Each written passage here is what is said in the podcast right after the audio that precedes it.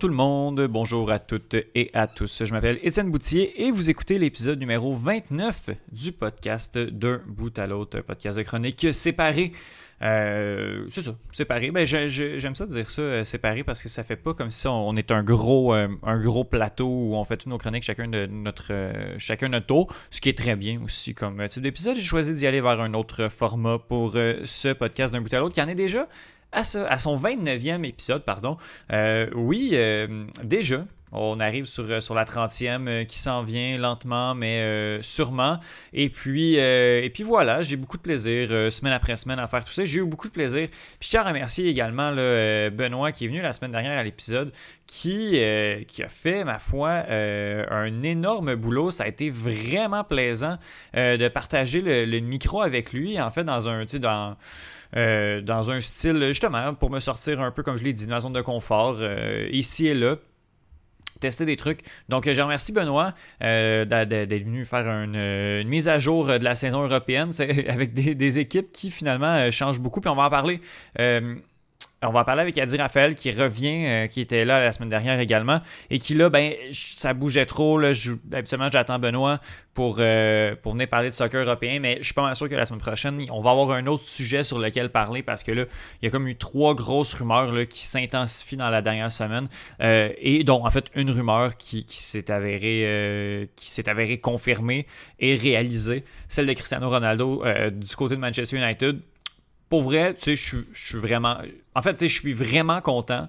Mais euh, tu sais, pas au point où, euh, où, je hurle partout parce que bon, euh, je suis juste je pense que c'est plus pour la symbolique que le niveau sportif. Niveau sportif, je pense pas que Manchester United avait besoin d'un autre marqueur, avait besoin d'éléments de plus pour aller marquer des buts. Mais écoutez, il est là. Moi, j'en suis bien heureux. Je suis vraiment heureux de voir Cristiano Ronaldo revenir. Puis on, parle, on parle un peu de tout ça avec Adi Raphaël. On parle également de Kylian Mbappé qui pourrait peut-être quitter vers Madrid et, Erling euh, Haaland qui pourrait remplacer Mbappé au PSG. Bref, on, va jaser de, tout ça, on va jaser de soccer européen. Sinon, euh, ben tu sais, justement, euh, je, hum, encore une fois, je, savais. Ben, il y a comme plein de choses dont je veux parler. Le Royal de Montréal qui va très très bien, qui a été qualifié pour la finale euh, de la Coupe canadienne de la UDL. La finale qui va avoir lieu le 9 septembre, jeudi 9 septembre à 20 euh, On n'a pas d'heure. Que je dirais pas d'heure. Je sais pas pourquoi j'ai dit ça. Euh, mais voilà, je vous, invite vraiment à y aller. De toute façon, la semaine prochaine, je, ah, je vais sûrement demander à Philippe de revenir pour faire un bilan de la saison régulière. On a fait un bilan après 4 matchs. On va en faire un autre après 8 matchs. Et on va mettre la date pour la finale également. Donc, le Royal, je suis bien content, mais on en parle un petit peu plus tard. La dernière fois, parce que bon, c'est ça, la semaine dernière, j'ai pas fait un intro, euh, un intro habituel. La dernière fois, on a parlé du UFC euh, et d'arts martiaux mixtes avec euh, Maxime Carabin. On a parlé d'Olivier Aubin-Mercier, de Rory McDonald. Finalement, Rory a perdu, Olivier a gagné. Devrait peut-être être le backup pour la finale du PFL au mois d'octobre. sinon, la semaine prochaine, sûrement que je vais avoir la chance d'en parler parce que ça va avoir lieu samedi.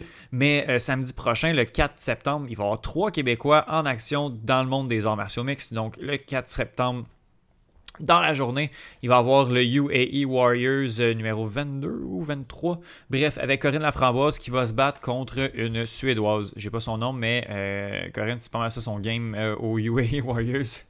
se battre contre des Européennes et gagner contre des Suédoises. sinon, il y a euh, euh, euh, Marc-André Mario qui va affronter Lung Bula. J'ai oublié son nom. Ça va être un combat. Moi, je, pense que je vais apprécier ce combat-là. Ça, ça risque d'être très intéressant à regarder. Puis, euh Murphy qui a du pull-out de son combat contre Charles Jourdain parce qu'il n'y avait pas le visa il n'a pas réussi à avoir son visa pour se rendre à Las Vegas, Leron Murphy, qui vit en Angleterre. Et c'est euh, le vétéran Julian Erosa qui va remplacer Murphy contre Jean Jourdain. Erosa, qui est un, grand gaillard, euh, qui est un vétéran des arts martiaux mixtes, qui compile près de ben, plus de 30 combats. Euh, pro versus peut-être une dizaine, douzaine du côté de Charles Jourdain. Donc, 15 ans. 15 ans. Je vais aller chercher pendant que pendant que je vous parle. Euh, donc, euh, ça va être vraiment, vraiment, vraiment un bon combat. Jourdain qui, carbure à ça. 15 combats du côté de Jourdain, voilà, contre Julian Rosa euh, dans l'événement UFC Fight Night Brunson Till. Bref, tout ça pour dire que beaucoup d'actualités, beaucoup de choses qui se passent ici et là. J'essaie de tout regarder, je regarde un petit peu des alouettes. je suis un petit peu certaines compétitions ici et là. Bref, voilà. On commence l'émission avec Adi Raphaël, j'en ai parlé, qui vient parler de euh, soccer européen, en fait des euh, rumeurs du mercato qui s'en vient et des rumeurs confirmées, celle de Cristiano Ronaldo. Il y a euh, Thomas Lafont qui vient nous parler de lutte de WWE, de lutte arrangée, de catch et de All Elite Wrestling. Il y a de l'actualité. Il y avait un des gros pay-per-view en fin de semaine, euh, SummerSlam 2021, du côté de la WWE, qui n'a pas marqué les esprits. bref, je vais laisser Thomas parler. Mais également, il faut aborder le retour de CM Punk. Euh, Punk qu'on n'a pas vu depuis 2014 au niveau de la lutte euh, et qui fait son grand retour, qui a fait son grand retour vendredi dernier. Ça a été un gros, gros, gros moment de lutte. Donc, Thomas, Thomas vient nous en parler, faire un peu. Et discuter un peu de, ce monde-là de, la, lutte qui, euh, bah, c'est ça, qui m'intéresse correct. Euh, et sinon, euh, on, a, on a notre ami Yohan Carrière. Faut, faut vraiment que je note avant de faire mes épisodes. Là. Je branche mon micro puis je me mets à parler. des fois, c'est un peu décousu, mais je pense que ça fait partie du deal. Yohan Carrière qui vient nous parler des Jeux paralympiques. Euh, qui, qui, Johan Carrière qui euh, a vu son contrat renouvelé ou prolongé pour euh, les paras à Radio-Canada, donc est aux premières loges de, ce qui se fait aux Paralympiques. Donc, il vient, vient nous parler un peu de comment ça a commencé, comment ça se passe présentement, état des lieux, voilà, des premiers jours de la compétition des Jeux paralympiques de Tokyo en 2021-2020 plus 1. Et finalement, discussion musicale et de bière. Je cherche l'adjectif pour euh, euh, brassicole, on dire ça comme ça. Euh, musical et brassicole avec Bruno Larose. on parle de brassicole relatif à la fabrication de bière à la brasserie. Voilà. donc, oui, c'est ça. Bruno qui vient faire déguster une bière. Et on parle de musique, on parle de ses albums que j'ai qualifiés de, pop teen emo. Donc, voilà, une espèce de ce qui s'est passé là, dans le milieu des années 2000 au niveau de la musique pour adolescents. Euh, donc, euh, je ne je vous dirai pas les noms parce que je veux euh, garder la surprise pour, tout le monde. Mais je pense que vous avez quelques idées si vous, avez vécu dans ces années-là, surtout si vous aviez de, de, 15 à 21, disons, dans, ça s'écoute encore très bien aussi également. Bref, on y va comme ça. L'épisode va se terminer avec pas d'outro parce que euh, ben, quand on termine sur la musique, on finit avec la musique straight. Donc, ben, je remercie euh, Bruno, Johan, Adi et Thomas. Euh, on se reparle la semaine prochaine. Je vous dis pas qui y a parce que quand je dis ça fonctionne pas. Puis d'ailleurs, dans la chronique de Bruno, par chance que je l'ai pas dit parce qu'il y a des, un planning qui a été bousillé. Bref, voilà, j'ai trop parlé. Je vous laisse écouter les chroniques à l'instant.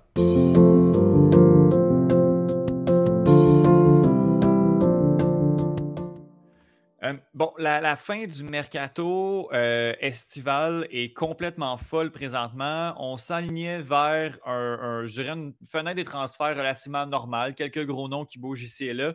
Là, Messi change de camp, puis on dirait que ça a tout chamboulé ce qui pouvait chambouler. Si l'intouchable du FC Barcelone pouvait quitter, tout le monde peut quitter. On discute des plus grandes, des, des, rumeurs les plus insistantes des derniers jours du mercato avec Adi Raphaël. Salut Adi, comment ça va?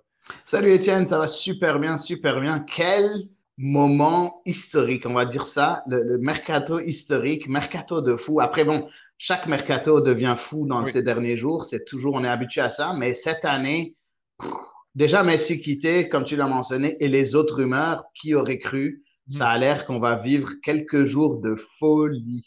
Exact. Mais j'ai l'impression que tout est lié parce qu'on se disait, bon, si, il y, avait comme une figure qui faisait en sorte que personne pouvait. Si Messi peut bouger maintenant, il n'y a comme plus de règles. On dirait que, tout ça, c'est imbriqué. Puis l'arrivée de Messi au PSG, en fait, c'est un peu ça qui a fait débouler d'autres rumeurs, puis d'autres rumeurs qui deviennent insistantes. Je ne suis pas un fan de commenter les rumeurs, comme par exemple Harry Kane, personnellement, je n'y ai jamais vraiment cru qu'il allait quitter, euh, parce que pour plein de raisons. Sauf que là, euh, on a Kylian Mbappé, qui est du côté du PSG où les premières rumeurs ont commencé à sortir du moment où ce Messi est arrivé, comme quoi qui n'était pas très content de l'arrivée euh, de l'Argentin euh, du côté de Paris. Euh, et là, ça s'intensifie. Les clubs sont en, font de la communication. Kylian Mbappé veut quitter le, Paris Saint-Germain, veut quitter le Paris Saint-Germain maintenant, dans les quatre prochains jours. Puis a dit c'est le Real Madrid qui est, qui est dans, la, qui, dans la, tête du peloton pour aller chercher le, le jeune prodige français. Ouais, ben écoute, euh, très sincèrement, quand tu es, euh, tu es au PSG, en tout cas de nos jours, je parle pas de, du club euh, et de son histoire hein, spécifiquement, parce que bon, mes amis marseillais ne vont n'accepteront pas que je parle de PSG de cette manière. Mais quand tu parles du PSG à l'état actuel des choses, c'est quoi le step up, si tu me permets d'utiliser cet anglicisme? tu vas aller plus haut, euh, ben, tu n'as pas énormément de choix. Tu en as trois, en fait. Aussi simple, aussi simple que ça. Trois ou quatre, peut-être voire mhm. cinq. Tu as peut-être City, as, même si euh, je sais que je te froisse, mais n'empêche. tu as peut-être City ou peut-être United, si tu veux. Euh, tu as, Barcelone. Même là, ça marche plus trop parce qu'ils ont mhm. énormément de problèmes. Puis tu as le Real ou le Bayern de Munich. Mais le Bayern de Munich ne va jamais dépenser des, sommes colossales comme ça. Donc, euh, finalement, plus haut, tes choix sont très, très, très limités. Donc, mm-hmm. quand tu vois que c'est le Real Madrid, il y a très peu de personnes sur Terre qui refuseraient un Real Madrid. On mm-hmm. s'entend. Euh, bon, à part les, les, plus grands fans du FC Barcelone très, ou de, de l'Atlético Madrid, euh, très, très peu de, de, de, joueurs sur Terre vont refuser euh, cette opportunité-là. Ce mm-hmm. serait quelque chose de fou. Après, ce qui est intéressant, Mbappé passerait d'une situation à une autre. Là, au, sein du PSG, le PSG avec Mbappé, c'est pas le PSG de Mbappé. C'est le PSG de Messi, de Neymar, de Mbappé, de Di Maria et ainsi de suite, de toutes ces stars-là. S'il va au Real, très facilement, le, Real ne, sera plus seulement le Real de Benzema, mais au fur et à mhm. mesure, ce sera le Real de Mbappé. Ce sera son Real à lui. On connaît un peu le français, un peu comme il est, et j'ai comme l'impression qu'il veut se faire un nom tout seul. Il veut arrêter d'être associé à quelque chose. On l'a vu quitter déjà Monaco pour Paris Saint-Germain pour la même raison, pour remporter des titres. Il en a remporté des titres, même s'il avait remporté la Ligue 1 déjà avec Monaco. Mhm. Ben là, on sent qu'il veut passer à autre chose pour se faire un nom et non plus être associé à d'autres personnes. Mhm. Regardons sportivement. Euh, je crois personnellement très bien que le PSG, puis là c'est complètement fou de, parler, de, dire ça en parlant de Kylian Mbappé, mais je pense que le PSG peut survivre avec l'effectif actuel à Kylian Mbappé, au départ d'Mbappé. Qu'est-ce que tu penses de, ça, toi qui, qui un petit peu plus la Ligue 1, plus que moi, disons? Là? Ben oui, en fait, euh, j'étais passé ici sur euh, d'un bout à l'autre. On avait, on avait donné un petit preview de la Ligue 1 et pour moi, je, t'avais dit que même l'équipe B du Paris Saint-Germain, donc pas les titulaires, je t'avais dit, pour moi, ils sont dans le top 10 ou top 20 européen. Aussi simple mm. que ça. Donc, je suis complètement d'accord avec toi. Le PSG n'a pas vraiment besoin de Kylian Mbappé pour ses ambitions sportives. Par contre, on s'entend un Neymar, Mbappé, Messi est extrêmement alléchant. Hein. Donc, euh, euh, oui, est-ce qu'ils n'ont pas vraiment besoin de ça? C'est vrai, mais d'un autre côté, euh, je pense qu'ils veulent vraiment cette Ligue des Champions-là. Donc, il va falloir payer le prix fort pour, pour, pour que Mbappé quitte le PSG. Oui, parce que bon, on, semble dire qu'on veut avoir le même prix pour lequel on l'a payé il y a déjà trois ans. C'était à la fin de 2018. Oui, voilà que. 2017, euh, parce qu'il est arrivé en prêt, puis après ça, on a payé euh, les, euh, les 100, 145 millions d'euros. Donc, on se trouve à 160, 180 millions de dollars. le PSG veut récupérer cet argent-là. Le, Real Madrid fait une offre de 160 millions de dollars pour, pour aller chercher le français. Mais oui, sportivement, il y a, le, côté que le PSG s'en sortirait, mais Mbappé, de ce que je vois, moi, représente euh, le Paris Saint-Germain. C'est un Français, quand même, euh, dans, ce projet-là. Euh, on dirait que c'est une des, super grosses stars auxquelles on a voulu bâtir l'équipe. Donc, je trouverais ça particulier de voir ce, joueur-là partir, même si sportivement, on peut très bien y survivre. Ouais, ben écoute, oui, c'est une grosse star, mais je pense pas que ça comme je l'ai dit un peu plus tôt, ça n'a jamais été le PSG de Mbappé. Mhm. Et, il, est, là, je pense, le problème un peu dans l'orgueil, à mon avis, hein, euh, il l'a jamais dit, mais un peu, je pense, il est là le petit point noir euh, du côté de Kylian Mbappé. Il, veut avoir une équipe à son nom, ce qui n'est pas le cas maintenant. Oui, tu me parles qu'effectivement, c'est bah, le seul Français en attaque, on, s'entend, euh, effectivement. Et est-ce que c'est le mais, mais c'était pas, c'était, pas autour de lui. Ça a toujours été Neymar la star. Et, je pense qu'il a, il, a hâte d'être la star. Je veux aussi, aussi juste dire quelque chose. L'offre faite euh, cette année, euh, selon les rumeurs, n'est pas de 160 millions de dollars, mais 160 millions d'euros. Ah oui, oui, oui. oui. Donc, euh, il, y a, il y a quand même le PSG quand même gagnerait à transférer, gagnerait de l'argent trois ans plus tard, ce qui est quand même aussi une bonne chose, mm-hmm. sachant qu'effectivement, ils ont payé, je pense, 145 millions de dollars avant, donc aux alentours de 100, 115 millions, 120 millions d'euros. Il mhm. faut dire que, le contrat de Kylian Mbappé aussi vient à échéance euh, à la fin de l'année prochaine. Donc, euh, c'est un, jeu, un jeu de poker avec le PSG et les autres équipes à savoir si on le perd gratuitement parce que si on ne réussit pas à le transférer, si c'est pas là à l'hiver, ben, on vient de perdre au moins un bon, un, bon 100 millions, euh, en tout cas, beaucoup d'argent, mais c'est pas comme si les Qataris avaient tant besoin d'argent de toute façon. Non. non. on devrait s'en sortir quand même bien. Bon, Kylian Mbappé, si, si le, Français quitte, euh, on, parle du Real Madrid comme principale destination, euh, le PSG ne euh, restera pas sans, sans, réponse, restera pas sans le remplacer malgré tout. Il y a les noms de Richard Lisson, le Brésilien d'Everton, qui, est dans les rangs. Et puis aujourd'hui, peut-être en raison des, des, des rumeurs persistantes sur le départ d'Mbappé, il y a le Norvégien Erling Haaland qui, euh, qui s'en viendrait du côté du Paris Saint-Germain. Bon, Alan, personnellement, c'est du ressort de je vais le voir, je vais le croire quand je vais le voir. Euh, à chaque année depuis qu'il a explosé, ben, à chaque, chaque six mois, chaque fenêtre de transfert depuis qu'il a explosé, il y a de ça un an et demi. On en parle dans toutes les fenêtres de transfert. On parle d'un éventuel transfert l'année prochaine, peut-être du côté du Real Madrid. Là, les, choses bougeraient. On parle également en Angleterre. À quel quelle probabilité, quelle importance tu donnes à cette rumeur-là à Allen qui quitterait cet été? Là?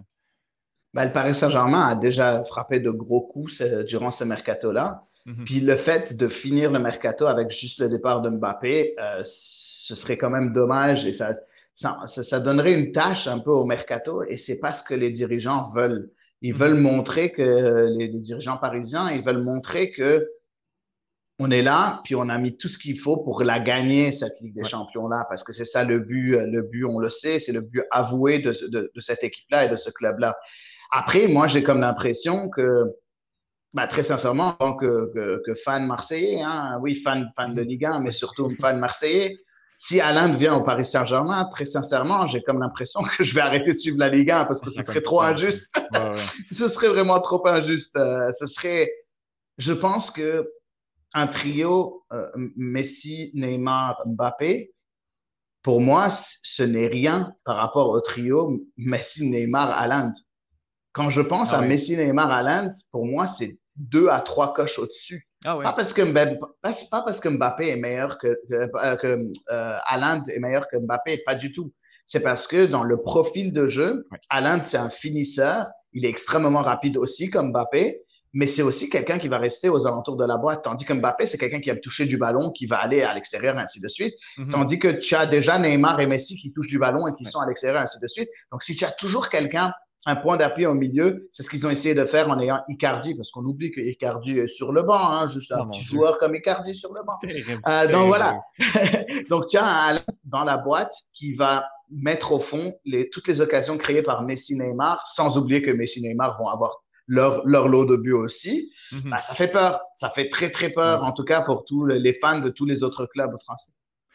Écoute, tout ça n'est que euh, spéculation pour le moment. La fenêtre de transfert se termine le 31 août. Euh, bon, tout dépendant du décalage horaire euh, de, des équipes et des fax de, certaines, de certaines structures, on peut, on peut s'attendre à ce que, bon, on n'a pas d'heure fixe, mais au courant de la journée, il y a beaucoup de transferts qui vont, qui vont être bouclés ce qui est, bouclé aujourd'hui, on se parle vendredi, euh, ça, personnellement, je, l'avais vu venir sans m'y attendre particulièrement. Cristiano Ronaldo qui a annoncé il y a quelques jours qu'il quittait Turin, la Juventus de Turin. Il a décidé qu'il s'en allait.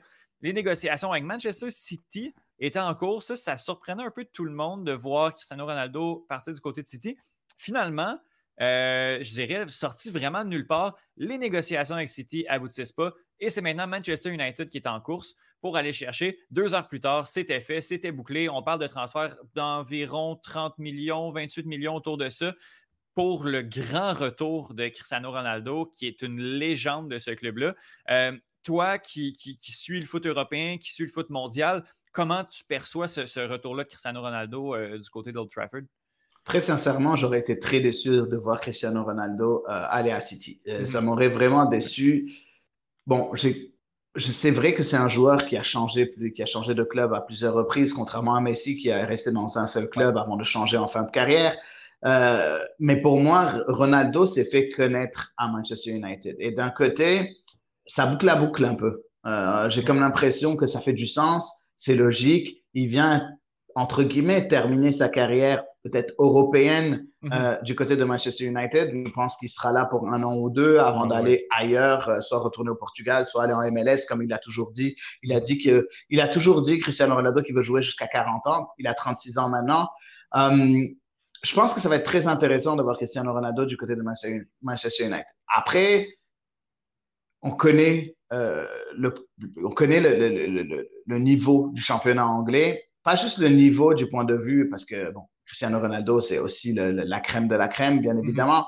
Sauf que, et, et, aussi physiquement, Cristiano Ronaldo, c'est un dieu vivant, il faut le dire. Mhm. Euh, par contre, est-ce qu'il va être capable d'être aussi bon et de fournir la marchandise de la même manière qu'il a fait lors de la première fois à 36 ans en jouant à trois jours des matchs extrêmement relevés. Mhm. ça, reste à, ça reste à voir. Ça, c'est le petit doute que, que, que, je mets, le petit bémol que je mets à cette histoire-là. Par contre, comme je l'ai dit, pour moi, j'aime ça. J'aime le fait qu'il boucle la boucle, qu'il revienne au club qu'il a fait connaître à travers le monde. Euh, et d'un autre côté, c'est super excitant pour tout fan de Manchester United. Et je pense que je peux te poser la question à toi, Étienne. Oui, oui, non, euh, j'étais très content euh, cet avant-midi en regardant ça. Puis, tu sais, d'un autre côté aussi, Manchester United, je pense que son mercato était relativement bouclé. sans Cristiano Ronaldo. Je pense que le contexte a fait en sorte que, bon, s'il est disponible, s'il veut venir, OK, on l'amène. Mais la nécessité de Cristiano Ronaldo avec les armes offensives de Manchester United que l'on connaît présentement n'était pas nécessaire. Après ça, est-ce que je suis vraiment content? Oui, c'est de la profondeur pour tous les championnats, tu l'as dit. Euh, sauf que la Premier League a énormément évolué depuis 2009. Euh, et comme Justine l'a dit, on a fait un, petit, un petit 15 minutes euh, spécial tantôt. ça se peut que les dimanches matins à Newcastle, à, la pluie, ça se peut que Ronaldo tripe un peu moins que le soleil de Madrid et les belles plages d'Italie. Bref, on va voir comment lui va évoluer là-dedans. Il va comment ça va composer. On sait qu'il n'y a pas eu un bel euro avec Bruno Fernandes non plus euh, du côté du Portugal. Bref, euh, à, voir comment, euh, comment tout ça va se passer. Mais je pense que c'est une belle nouvelle pour. J'ai l'impression que quand on voit tous ces trucs-là du PSG qui veut, qui s'enrichit, même Messi qui part au PSG, de voir Cristiano Ronaldo euh, qui a tout été le méchant, le heel face à Messi, de le voir retourner vers son club de cœur, euh, vers, euh, de voir un retour, je pense que ça nous donne encore un peu espoir en, en, fait, en le foot, en le soccer.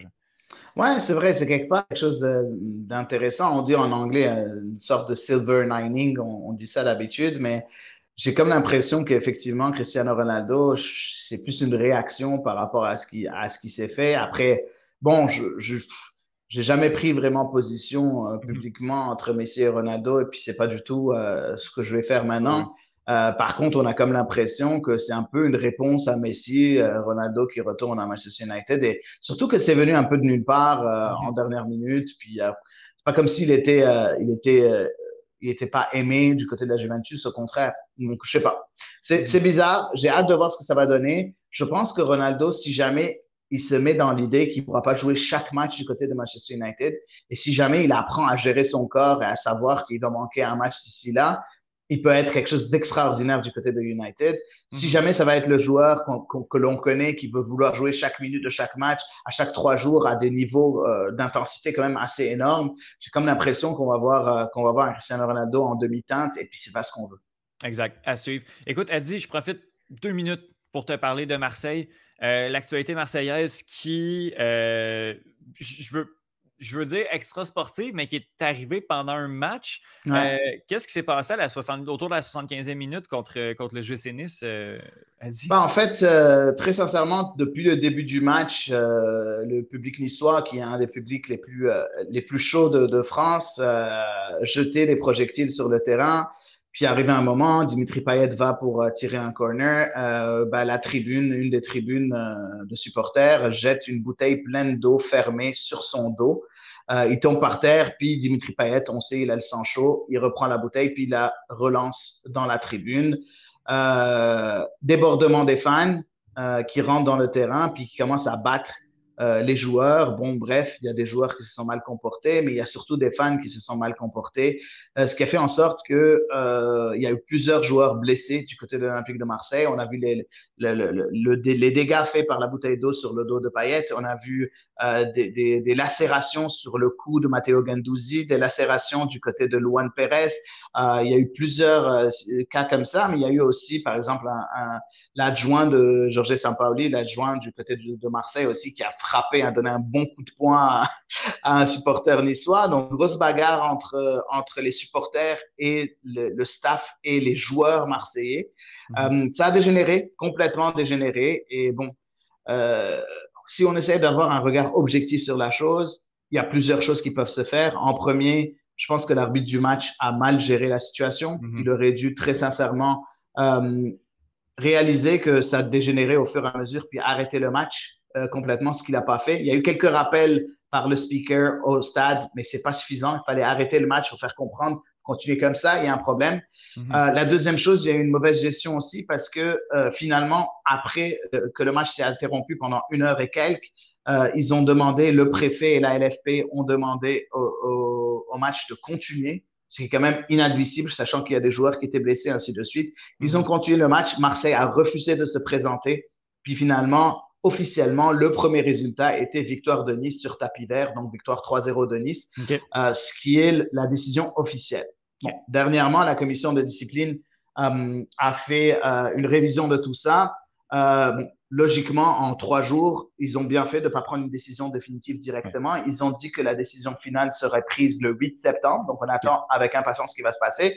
Jusqu'à présent, le l'adjoint, le préparateur physique de l'Olympique de Marseille qui a donné le coup de poing, lui est suspendu et le GC Nice va jouer un match à huis clos ce week-end au lieu de jouer avec des supporters. Ils n'auront pas de supporters. C'est les deux seules décisions qui ont été prises jusqu'à maintenant.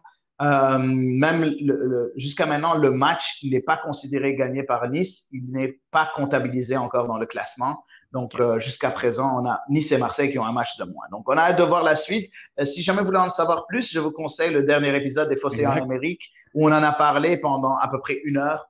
Donc, euh, une belle discussion aussi. Euh, parfois, euh, parfois, je dirais chaude, mais dans le respect et dans le débat, très le fun. J'ai écouté l'épisode aujourd'hui. Ah, cool. Excellent.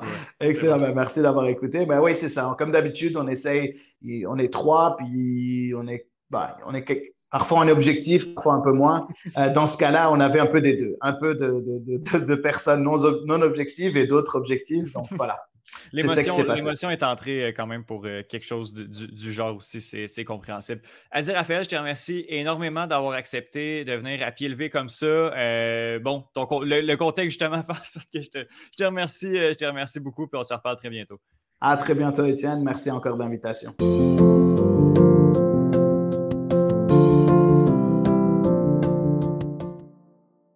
On va jaser de lutte, de, de J'ai tout le temps en la tête Super Slam. J'ai l'impression que ça fait vraiment très ouais, Effectivement, ça fait très lutte, ouais. Exact. Summer Slam, euh, mm-hmm. l'édition de, de, cette année 2021 qui a eu lieu en fin de semaine dernière. On va parler, je pense, de lutte en général également. Euh, de, de, ce qui se passe présentement dans l'actualité, euh, des signatures, des retours mm-hmm. dans un monde que je ne comprends pas particulièrement. Euh, donc, Thomas Lafont, l'expert lutte, est avec nous. Salut Thomas, comment ça va? Ah, ça va très bien, toi? Ça va bien, merci beaucoup. Euh, OK. Je veux savoir, en premier lieu, là, il y a SummerSlam. Euh, j'ai dû en parler, bon, on, en a parlé aussi à Retour à Force, j'ai dû en parler pour le boulot, de, par la bande de SummerSlam, de ce qui s'est passé. On m'a expliqué que cet événement-là, c'est un des quatre principaux pay-per-view. Mhm. qui sont les pay-per-view de saisonniers? Euh, il y a WrestleMania qui est au printemps, SummerSlam qui est à l'été, puis il y a les deux autres après. Oui, ben dans le fond, tu as, un pay-per-view à chaque mois à peu près du côté de la WWE. Puis tu as, ce qu'on appelle le Big Four. Euh, tu as WrestleMania qui, qui est le plus gros, euh, qui va être absolument fin mars, début avril. Tu as SummerSlam qui va être au mois d'août. tu as Survivor Series qui va être à l'automne. Ça, c'est ça, c'est moins gros que ce, que c'était avant mais il y a quand même un, certain prestige qui est mhm. alentour de ça. Puis le Royal Rumble au mois de janvier qui va euh, marquer le début de la, saison de WrestleMania. Ce build-up-là vers WrestleMania, ça commence au Rumble. OK, je comprends. Euh, ma question également étant, est-ce que quelqu'un qui ne suit pas la lutte peut seulement regarder les quatre pay-per-view puis comprendre ce qui s'en vient ou faut quand même. C'est juste parce que c'est en termes de noms, il y a plus de gros noms, mais il faut quand même suivre un peu ce qui se passe à travers l'année pour bien, bien saisir les storylines. Ben, plus ou moins, ça dépend. Mais la WWE, souvent, ce qu'elle va faire, elle va, euh, c'est ma expression, dumb down un peu l'histoire pour, euh, pour euh, les, fans plus, euh, plus sporadiques mm-hmm. dans ces quatre gros pay-per-view-là parce qu'ils savent qu'il va en avoir plus. OK, je comprends. Est-ce qu'il y a des événements, sinon, à toutes les semaines ou c'est vraiment chaque mois les pay-per-view, puis les storylines sont juste, les, histoires sont juste entretenues pendant ces pay-per-view-là? Non, non, euh, du côté de la tu as, deux, euh, deux shows hebdomadaires. Euh, tu as Raw lundi, tu as SmackDown le vendredi. Tu as également NXT, qui est comme une autre brand, un peu comme la Ligue américaine au hockey, qui, est un peu l'équivalent de ça, à ses propres pay-per-view, souvent, qui est, qui est le samedi avant, avant un pay-per-view du Big Four. puis également quelques, quelques autres samedis dans l'année, mais c'est moins régulier que, que, que, que, le main roster, un peu, si tu, veux. Ouais, je comprends. Et, et ça, dans le fond, ça, ça va être le mardi NXT. donc, oui, tu as des shows hebdomadaires entre, entre, pay-per-view. Ouais. Ok, je comprends. Euh, là, on, va revenir à, SummerSlam, mais aussi, sur les, principaux pay-per-view. Après ça, on va, se concentrer sur euh, le sportif, un peu ce qui s'est passé euh, mm-hmm. pendant cet événement-là. Ce que je veux savoir également, c'est bon, là, j'ai présentement devant moi, j'ai l'horaire et j'ai les résultats du SummerSlam 2021. Ma question, je vois qu'il y a eu beaucoup de champions euh, il y avait beaucoup de, ceintures en jeu pendant ces événements-là. Est-ce que c'est seulement pendant les pay-per-view que les ceintures sont en jeu euh, ou seulement dans les quatre gros pay-per-view? À quelle fréquence? Parce que là, il y avait beaucoup de ceintures de données. Euh, ben, la plupart des ceintures vont être défendues à chaque pay-per-view, puis à quelques fois dans les choix hebdomadaires pour, pour donner un peu du, de l'engouement, mettre de l'engouement, du hype euh, pour euh, mettre des jeux sur le produit. Euh, mais d'un choix hebdomadaire, c'est très rare que les titres changent s'il y a des changements de site au pay-per-view. OK, je comprends. D'où l'intérêt de les, les, suivre et tout. Puis ça, on regarde ça au travers de la, dans, la semaine ou dans les autres événements, c'est mm-hmm. juste pour un peu builder le, lutteur qui est champion parce que les chances qu'il perde sa ceinture sont très minces. C'est ça. Écoute, je te conseille de écouter juste ces highlights, ces choix hebdomadaires, parce que Écoute, c'est. Surtout, surtout Raw, c'est très difficile à regarder trois heures de temps. Mm-hmm. C'est C'est temps-ci, surtout, là, depuis le début d'année, c'est plate. Ah ouais. C'est plate, c'est mauvais. Euh, écoute, euh, j'ai arrêté. en tout cas. Ben, oui, oui, euh, vraiment. Euh, la, la devrait m'engager comme, euh, ben oui, comme, comme vendeur, PR, ouais, effectivement. La meilleure relationniste. non, ben, plus sérieusement, c'est vraiment difficile. C'est quand même 5 heures par semaine d'écoute. Donc, ça, de contenu, plus les pay-per-view, plus aussi All Elite, qui est une autre compagnie, en tout cas. Mm-hmm. Ça fait beaucoup de dans une semaine normalement. Je comprends. ce que OK, donc ce que je comprends, c'est qu'à chaque mois, toutes les ceintures ou presque sont en jeu encore. Parce que moi, j'ai la mentalité de, sport, de, vrai sport de combat où les gars, ils combattent et les filles combattent aux 3, 4, 5 mois parce qu'ils reçoivent des vrais coups de poing d'en face. Mais on est dans, dans l'espèce d'univers où mm-hmm. relativement toutes les ceintures, tous les gros noms, ils reviennent à chaque mois. Oui, euh, ben à peu près, oui. OK, je comprends. Parfait. OK, maintenant parlons de SummerSlam 2021.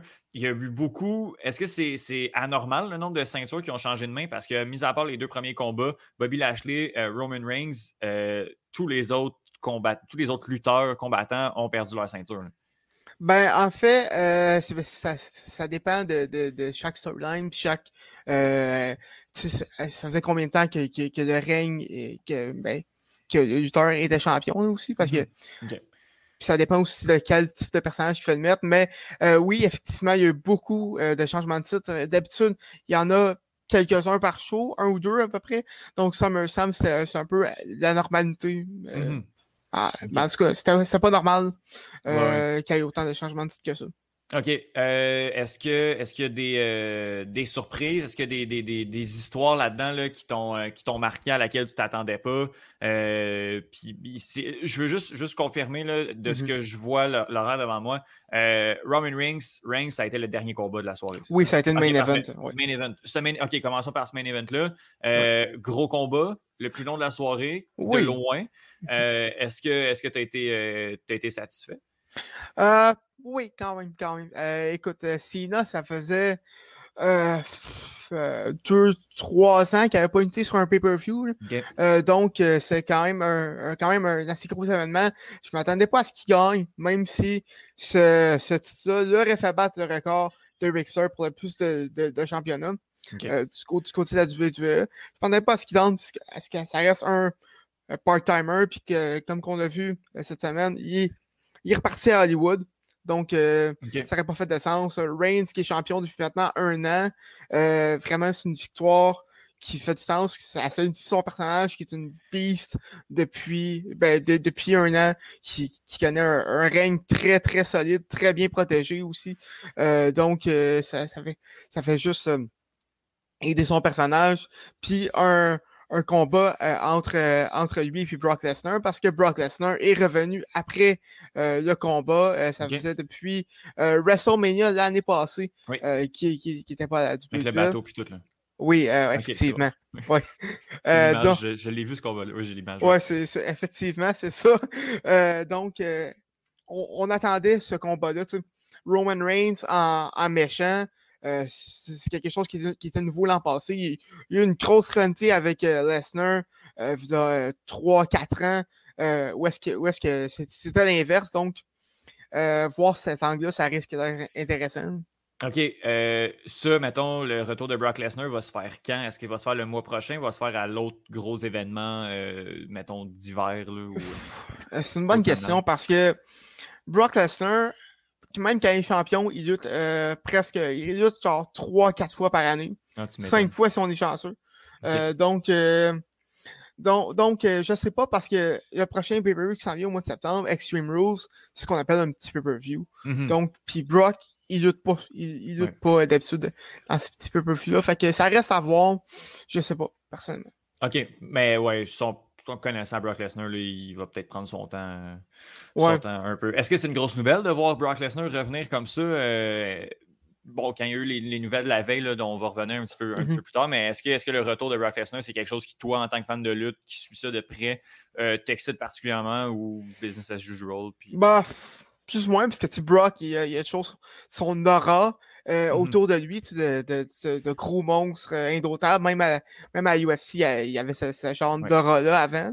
Mhm. Euh, Puis, c'est- Brock Lesnar, c'est quand même nice, mais je sais qu'il va juste être là six, six fois par année. là. Ouais, Il y a- ouais. il y a signé un contrat d'un an et demi pour huit combats. Juste pour te donner une idée. là. Donc, ce, qui est, ce qui est vraiment mince, là, ce qui est pas. ce qui est pas Ouais, long. c'est ça. Ce, qui est, ce, qui est, ce, qui est, ce qui est loin d'être un, un horaire régulier. Donc, euh, Mhm. écoute, oui, c'est quelque chose, mais en même temps, ça- c'est pas comme si ça changeait, ça changeait le, le landscape un peu euh, de manière euh, permanente euh, ou, hebdomadaire de plus. Ouais, ouais, ouais, je comprends. Est-ce qu'il y a d'autres choses sur, sur cette carte-là qui, qui t'a particulièrement? Moi, j'ai regardé, ben, justement, là, pour, pour les raisons qu'on connaît, j'ai regardé le combat de, de, de Charlotte Flair qui a battu Nikki ACH puis Rhea Ripley. Mhm. Euh, j'ai trouvé que c'était un bon combat parce que je connais pas la lutte, puis c'était nice à regarder, tu c'était très cool. Euh, Est-ce que ce combat-là en particulier, euh, t'as trouvé intéressant? Sinon, qu'est-ce que c'est sur cette Bof. carte-là que t'as regardé? Puis moi, hein. Écoute, ce, ce, ce pay-per-view-là, en fait, était assez moyen, comme ça. Euh, écoute, pour que Charlotte gagne, Charlotte, c'est pas compliqué. Elle perd de titre et deux, trois mois plus tard, elle va leur gagner tout le temps. C'est. sais, elle a gagné 13 fois. là. Ce, ce personnage-là est un, est un peu trop présent, d'après moi, est un peu trop dominant. Euh, ce, qui, ce qui, dans la lutte, est pas, que- est pas quelque chose de, de bon, là, juste pour te donner une idée. Ouais. Donc, euh, c'est ça, personnellement, je suis pas très excité qu'elle gagne. Mais sinon, le retour de Becky Lynch, Oui. euh, c'était dans les rumeurs depuis facile deux, trois mois, euh, depuis le mois de, mois de mai à peu près. Euh, on sait qu'il était parti en, en, en congé de maternité euh, l'année passée. Euh, donc, euh, c'était dans, dans, les rumeurs. Puis les éditions féminines dans les, dans, à Raw et à SmackDown sont assez faibles. Donc, euh, peu importe où, où est-ce qu'elle revenait, ça allait être un, un, retour assez important. Puis, mm-hmm. ben, là, je suis assez content de, de, de, la, de la revoir. Ça va donner un boost aux éditions féminines de chaque bord. Je comprends. OK, de ce que je comprends, c'est que SmackDown et Raw, c'est deux ligues complètement différentes. Les, oui, exactement. ne se croisent pas dans ces deux organisations-là. Exactement. OK, OK, cool. Euh, puis euh, ça, mettons, Becky Lynch, est-ce que tu savais d'avance qu'elle allait être là ou, euh, ou tu l'as vu sur le coup du pay-per-view que Becky Lynch. Non, c'était une, surprise. Oh, comme tu il y avait des rumeurs, mais il n'y a personne qui prédisait tant que ça un retour de Becky Lynch. Très cool quand même de, de voir cette, cette surprise-là. Mm-hmm. Je, sens, euh, Thomas, ton engouement pour euh, la WWE, euh, puis avec nos discussions également, je, la, sens descendre, oui. s'amenuiser tranquillement au vu de certaines storylines, de certains personnages que tu qualifies, que, ou j'entends dire pour enfants un mhm. petit peu. On essaie de, on essaie de je crois, démocratiser un peu le produit, aller chercher une fanbase plus jeune. Oui, ben ça c'est quelque chose qui est euh, dans les plans ben, depuis une bonne quinzaine d'années. Mm-hmm. Euh, mais là, vraiment, dans, dans, ces derniers temps, écoute, ça s'est rendu pire que, pire que jamais. Donc, euh, c'est vraiment, vraiment rendu. Écoute, la, la c'est pas compliqué, ça prend, ça, ça prend l'audience pour des épées. Oui. ils, pensent qu'on ne se rappelle pas ce qui s'est passé il y a 5-6 mois. Mm-hmm. Puis ils ramènent les mêmes histoires dans, un build-up euh, de la WWE, on voit le, on voit le, match au pay-per-view à peu près trois fois avant le pay-per-view, d'une saveur ou d'une autre. Ouais, ouais. T'as, tant de goût de. L'engouement est plus rendu au pay-per-view. Vraiment, la WWE, c'est vraiment pas une de ses meilleures époques présentement. Donc, euh, c'est ça, c'est. On est loin de, de l'attitude era, mettons. OK. Puis, ben, il y, a, aussi le fait que de l'autre côté, tu as une autre organisation, All Elite Wrestling, qui est tout jeune, euh, qui est là mm-hmm. depuis deux ans, qui, euh, on, a appris vendredi soir, euh, est allé chercher un certain Philip Brooks, et CM Punk. moi, c'est le gag parce que, bon, je parle de, sa carrière en MMA, sa carrière un peu catastrophique, mais avant que tu me parles de son retour, c'est pas c'est qui, là, mais qu'est-ce qui représente CM Punk? Pourquoi c'est tant un gros nom? Là? CM Punk, c'est une légende de la lutte indépendante. Ah, mettons dans, la hiérarchie euh, des, des, compagnies de lutte, mhm. présentement, tu as du WWE qui, qui, est au top. Tu as la All Elite qui est, mettons, euh, la 1B, disons comme ça. Mhm. Puis t'as as plein de petites compagnies indépendantes. Impact Wrestling, Ring of Honor, euh, mm. plein, de, plein de petites compagnies comme, ça. T'as aussi à, New Japan euh, au Japon, euh, qui, qui, est vraiment une compagnie qui est en ascension depuis 5, 5 ans à peu près. Euh, donc, une compagnie, une compagnie qui est en ascension, ça va vraiment bien là-bas. Et CM Punk, c'est lui qui a parti ce mouvement-là d'intérêt envers les indies au début des années 2000. Ah, il, y a eu des, des, excellents combats avec, euh, entre autres, euh, Daniel Bryan, euh, qui était au Samoa Joe, euh, Claudio qui est rendu Cesaro à WWE. donc, ces, légendes du D&D sont, sont passées au, mettons, au, au rang professionnel. Il a, connu une bonne carrière à la WWE, champion à quelques reprises, euh, des bonnes rivalités, notamment avec Jeff Hardy, avec John Cena, avec Undertaker, euh, CM Punk. Euh, des, des, moments, entre autres, le, Pipe Bomb en 2011, où est-ce que il a fait quelque chose d'impensable à la WWE. Il a, comme on dit, break the fourth wall. Il a mentionné les autres compagnies. Ah il, a, il, a, fait ce qu'on appelle un shoot. Euh, donc, c'est vraiment quelque chose qu'on qu voyait plus, euh, mm-hmm. qui, était, qui était bien populaire dans le temps de l'artiste d'Era, puis même là, qui pas quelque chose aussi euh, deep que ça. Ça, ça, ça au moins, ça a changé euh, la lutte en 2011. Et c'est comme devenu un, je dirais un, un, cult, un, cult hero depuis, depuis ce temps-là. Et en 2014, lui, on, on savait qu'il était tanné de la WWE puis tout ça. Il a décidé de quitter la compagnie. Mm-hmm euh, pris son contrat euh, walkout. Puis euh, euh, il, est pas revenu à la lutte depuis 7 ans. Il, y a des, il, y a, fait des rumeurs à peu près chaque gros pay-per-view à du ou chaque événement, ah chaque gros événement indépendant que CM Punk allait revenir, tout ça. Et là, euh, chaque fois qu'il se passe quoi à Chicago aussi, ça ville natale. Et euh, là, les rumeurs étaient très, étaient très, très, très euh, présentes pour mm-hmm. Rampage, euh, vendredi qui se passait à Chicago. D'ailleurs, premier, deuxième épisode de Rampage seulement.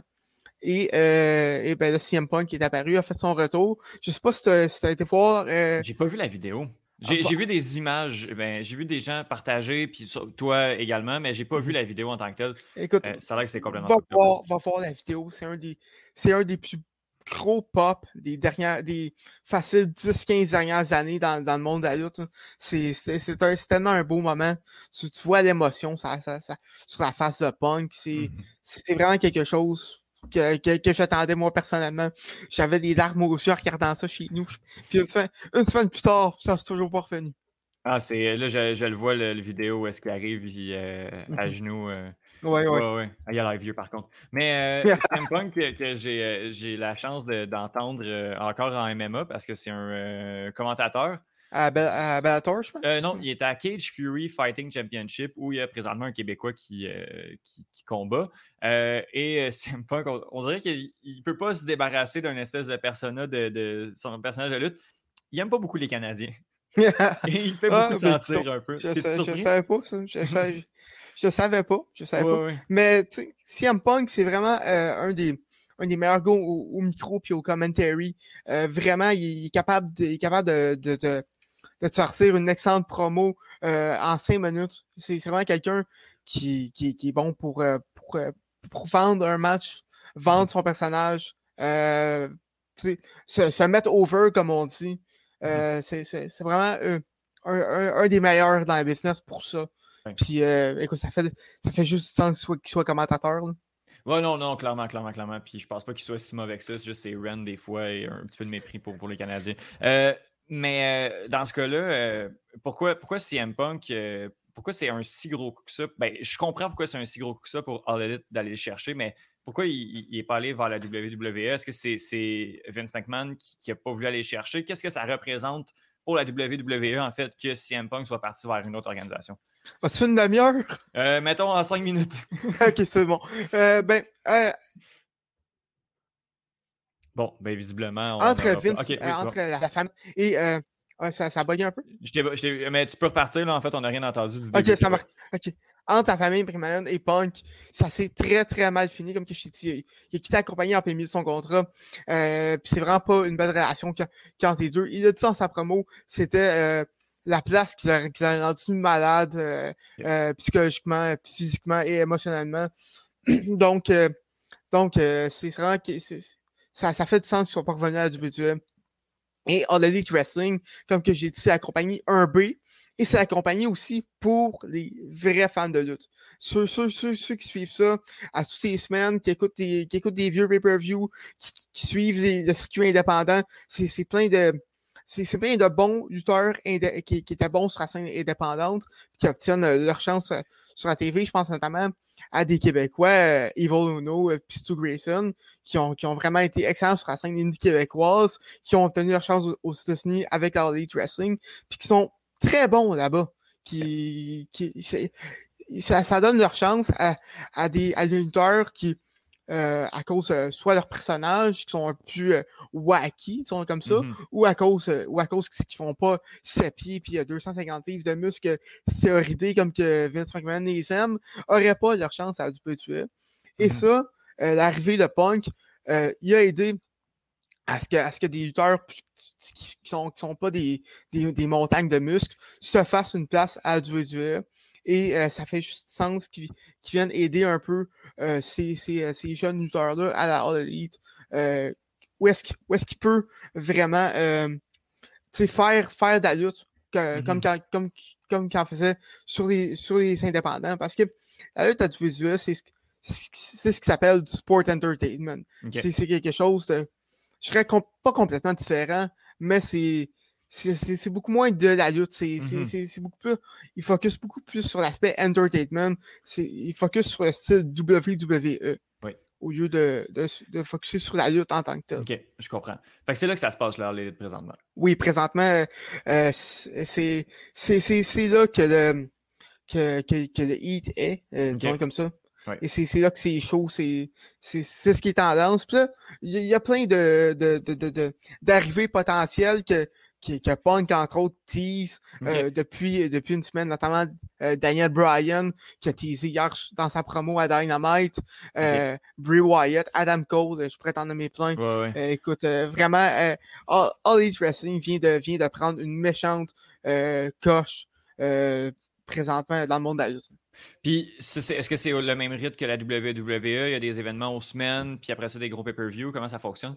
Euh, c'est ça, c'est plus, plus sporadique. Il il y a, euh, ben, il y a un, deux shows télévisés maintenant euh, qui se passent à TSN OK. au Canada. Même. Euh, t'as Dynamite le mercredi soir et t'as Rampage depuis qui, qui va faire son troisième épisode vendredi qui commence. Il y a également des shows sur YouTube.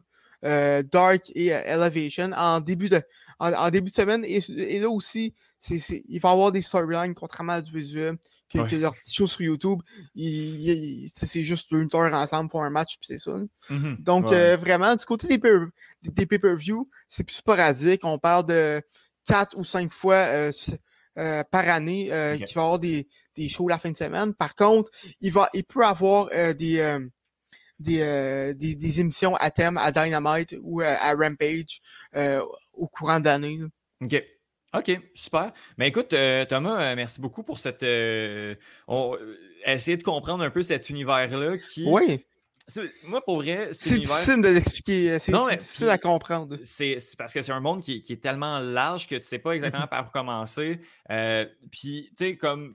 C'est le genre de monde qui, qui m'intéresse, mais pas assez pour que je fasse les efforts. Je sais pas si tu comprends ce que je veux Ouais, dire. J'aime ça en jaser, j'aime ça en apprendre plus, mais comme je suis pas encore. je- puis je sais que le problème aussi, c'est si je me mets à tilter, je vais tilter, puis là, ça va finance, là.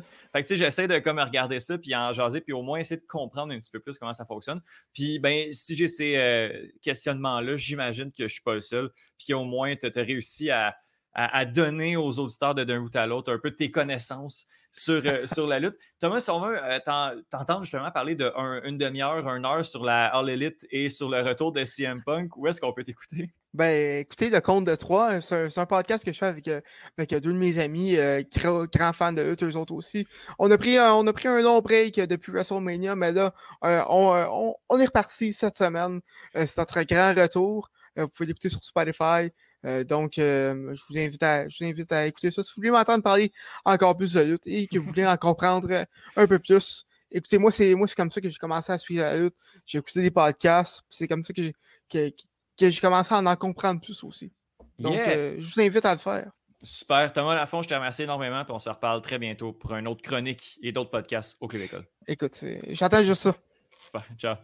C'est le tour de Johan qui fait une chronique sur un sujet particulier.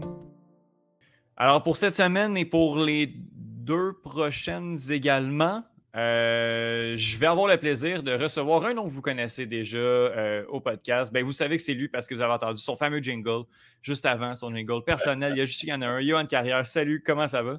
Ça va, toi? Ça va très bien. Hey, ça fait longtemps que tu n'es pas venu à l'émission. Ça fait longtemps qu'on n'a pas fait de podcast non plus ensemble. On dirait que c'est comme des retrouvailles. Là, en Ben, écoute, pour moi, c'est des retrouvailles avec le ça. club école, je te dirais. là, ça, ça fait un- une semaine et demie, deux semaines, là, C'est ça, presque, hein? que j'- en fait, j'ai rien fait au club école carrément. Incroyable. Euh, suivre les Paralympiques, ça t'amène sur un horaire particulier. En- dans mon cas, c'est encore Oui. plus de nuit que pour les Jeux olympiques. Donc, euh, j'ai pas, euh, j'ai pas d'occasion de faire Ben non, que ce soit clair. au club école.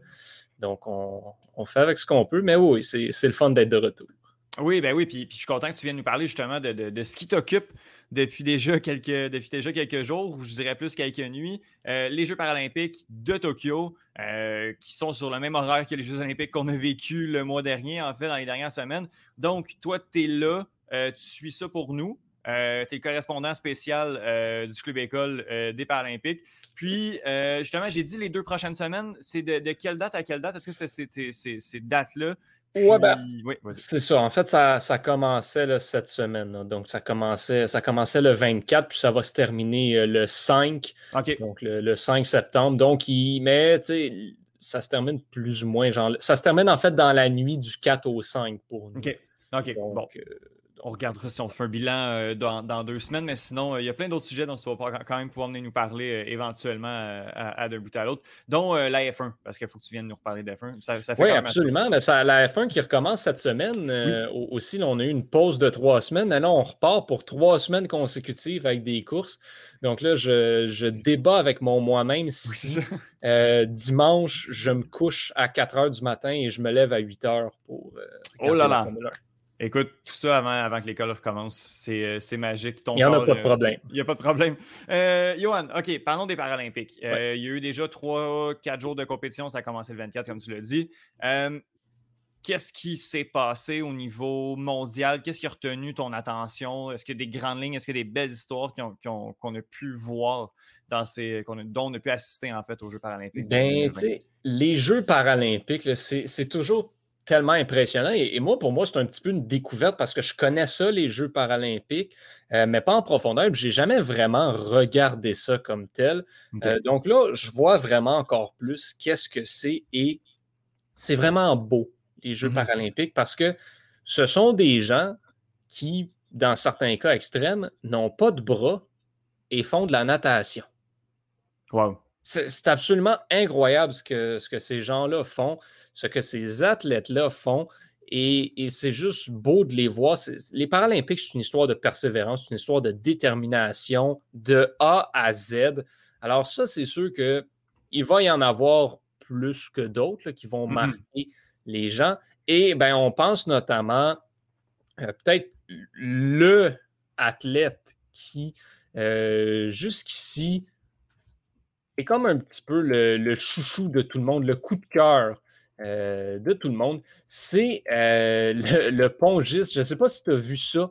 Euh, le pongiste, donc le joueur de ping-pong de mm-hmm. l'Égypte, Ibrahim Amato, qui joue au ping-pong, mais n'a pas de bras. Il tient sa raquette de ping-pong dans sa bouche et pour oh, faire son service, il lance la balle avec son pied. Incroyable. C'est littéralement incroyable c'est pas vraiment supposé être possible. Mais lui, il le fait, puis il est aux Jeux paralympiques avec ça. Donc, mmh c'est vraiment, euh, c'est vraiment superbe. Et là, ben, c'est ça. C'est lui qui, en ce moment, est sur le front page d'à peu près tout ce qui est relié aux Jeux paralympiques euh, parce qu'il marque l'imaginaire et est l'exemple parfait de cette persévérance-là. Donc, je te mmh dirais que rapidement, c'est lui là, qui, euh, qui est particulièrement intéressant, qui a été particulièrement intéressant à suivre. Sinon, ben, c'est ça, c'est toujours des histoires par-ci, par-là euh, de, personnalités qui ont, des belles histoires à raconter et mm-hmm. vivent des beaux moments. Si on peut penser pas plus tard que hier, euh, hier, euh, hier, dans la nuit, en fait, de, donc vendredi, vendredi matin, pour, mm-hmm. pour situer un petit peu les gens, Kate O'Brien, la cycliste canadienne, elle, euh, en 2016, elle a compétitionné aux Jeux olympiques à Rio. Donc, elle était, euh, je ne veux pas dire normale, mais elle n'avait pas d'handicap, mettons, on va dire ça comme ça. Euh, Parce son handicap, en fait, elle l'a eu dans un accident en 2017, un accident qui lui a presque coûté la vie. Ah elle ne devait même plus être en mesure de marcher après ça. C'était carrière terminée. Et là, ben, hier, elle participe aux Jeux paralympiques dans la finale du contre-la-montre 500 mètres C4, C5, remporte la médaille d'argent dans une discipline où ben, elle avait gagné la médaille d'or euh, au championnat du monde l'année dernière. Donc, ça en est une autre belle histoire. Euh, mm-hmm. Et les Paralympiques, ben, c'est ça. C'est des gens qui se font dire c'est impossible et vont le faire. Oui, euh, je comprends, de, ce que je comprends, puis de, ce que je peux en, percevoir. Tu sais, on est beaucoup moins. Euh, on le dit beaucoup, les Olympiques. Quand un athlète fait les Olympiques, c'est déjà assez exceptionnel comme ça. Euh, puis c'est très bien, mais après ça, on regarde beaucoup, beaucoup le résultat. Les Jeux paralympiques, oui, il y a les médailles.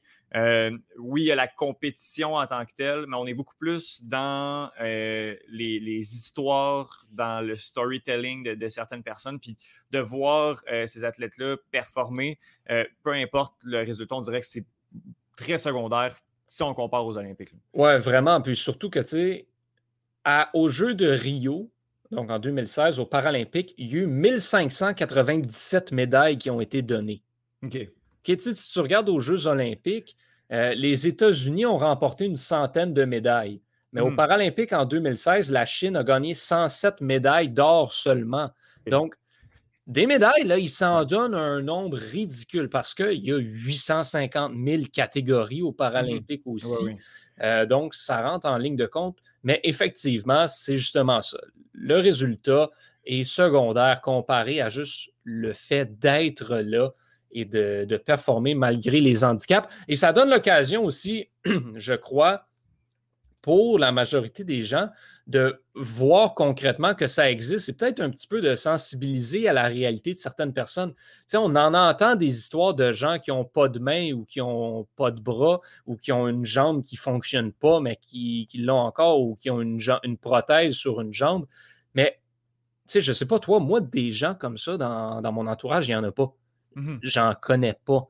Donc là, de voir physiquement ces gens-là, de voir que oui, ça existe, ça se peut, pour moi, ça, ça vient me chercher aussi un, petit peu de ce côté-là.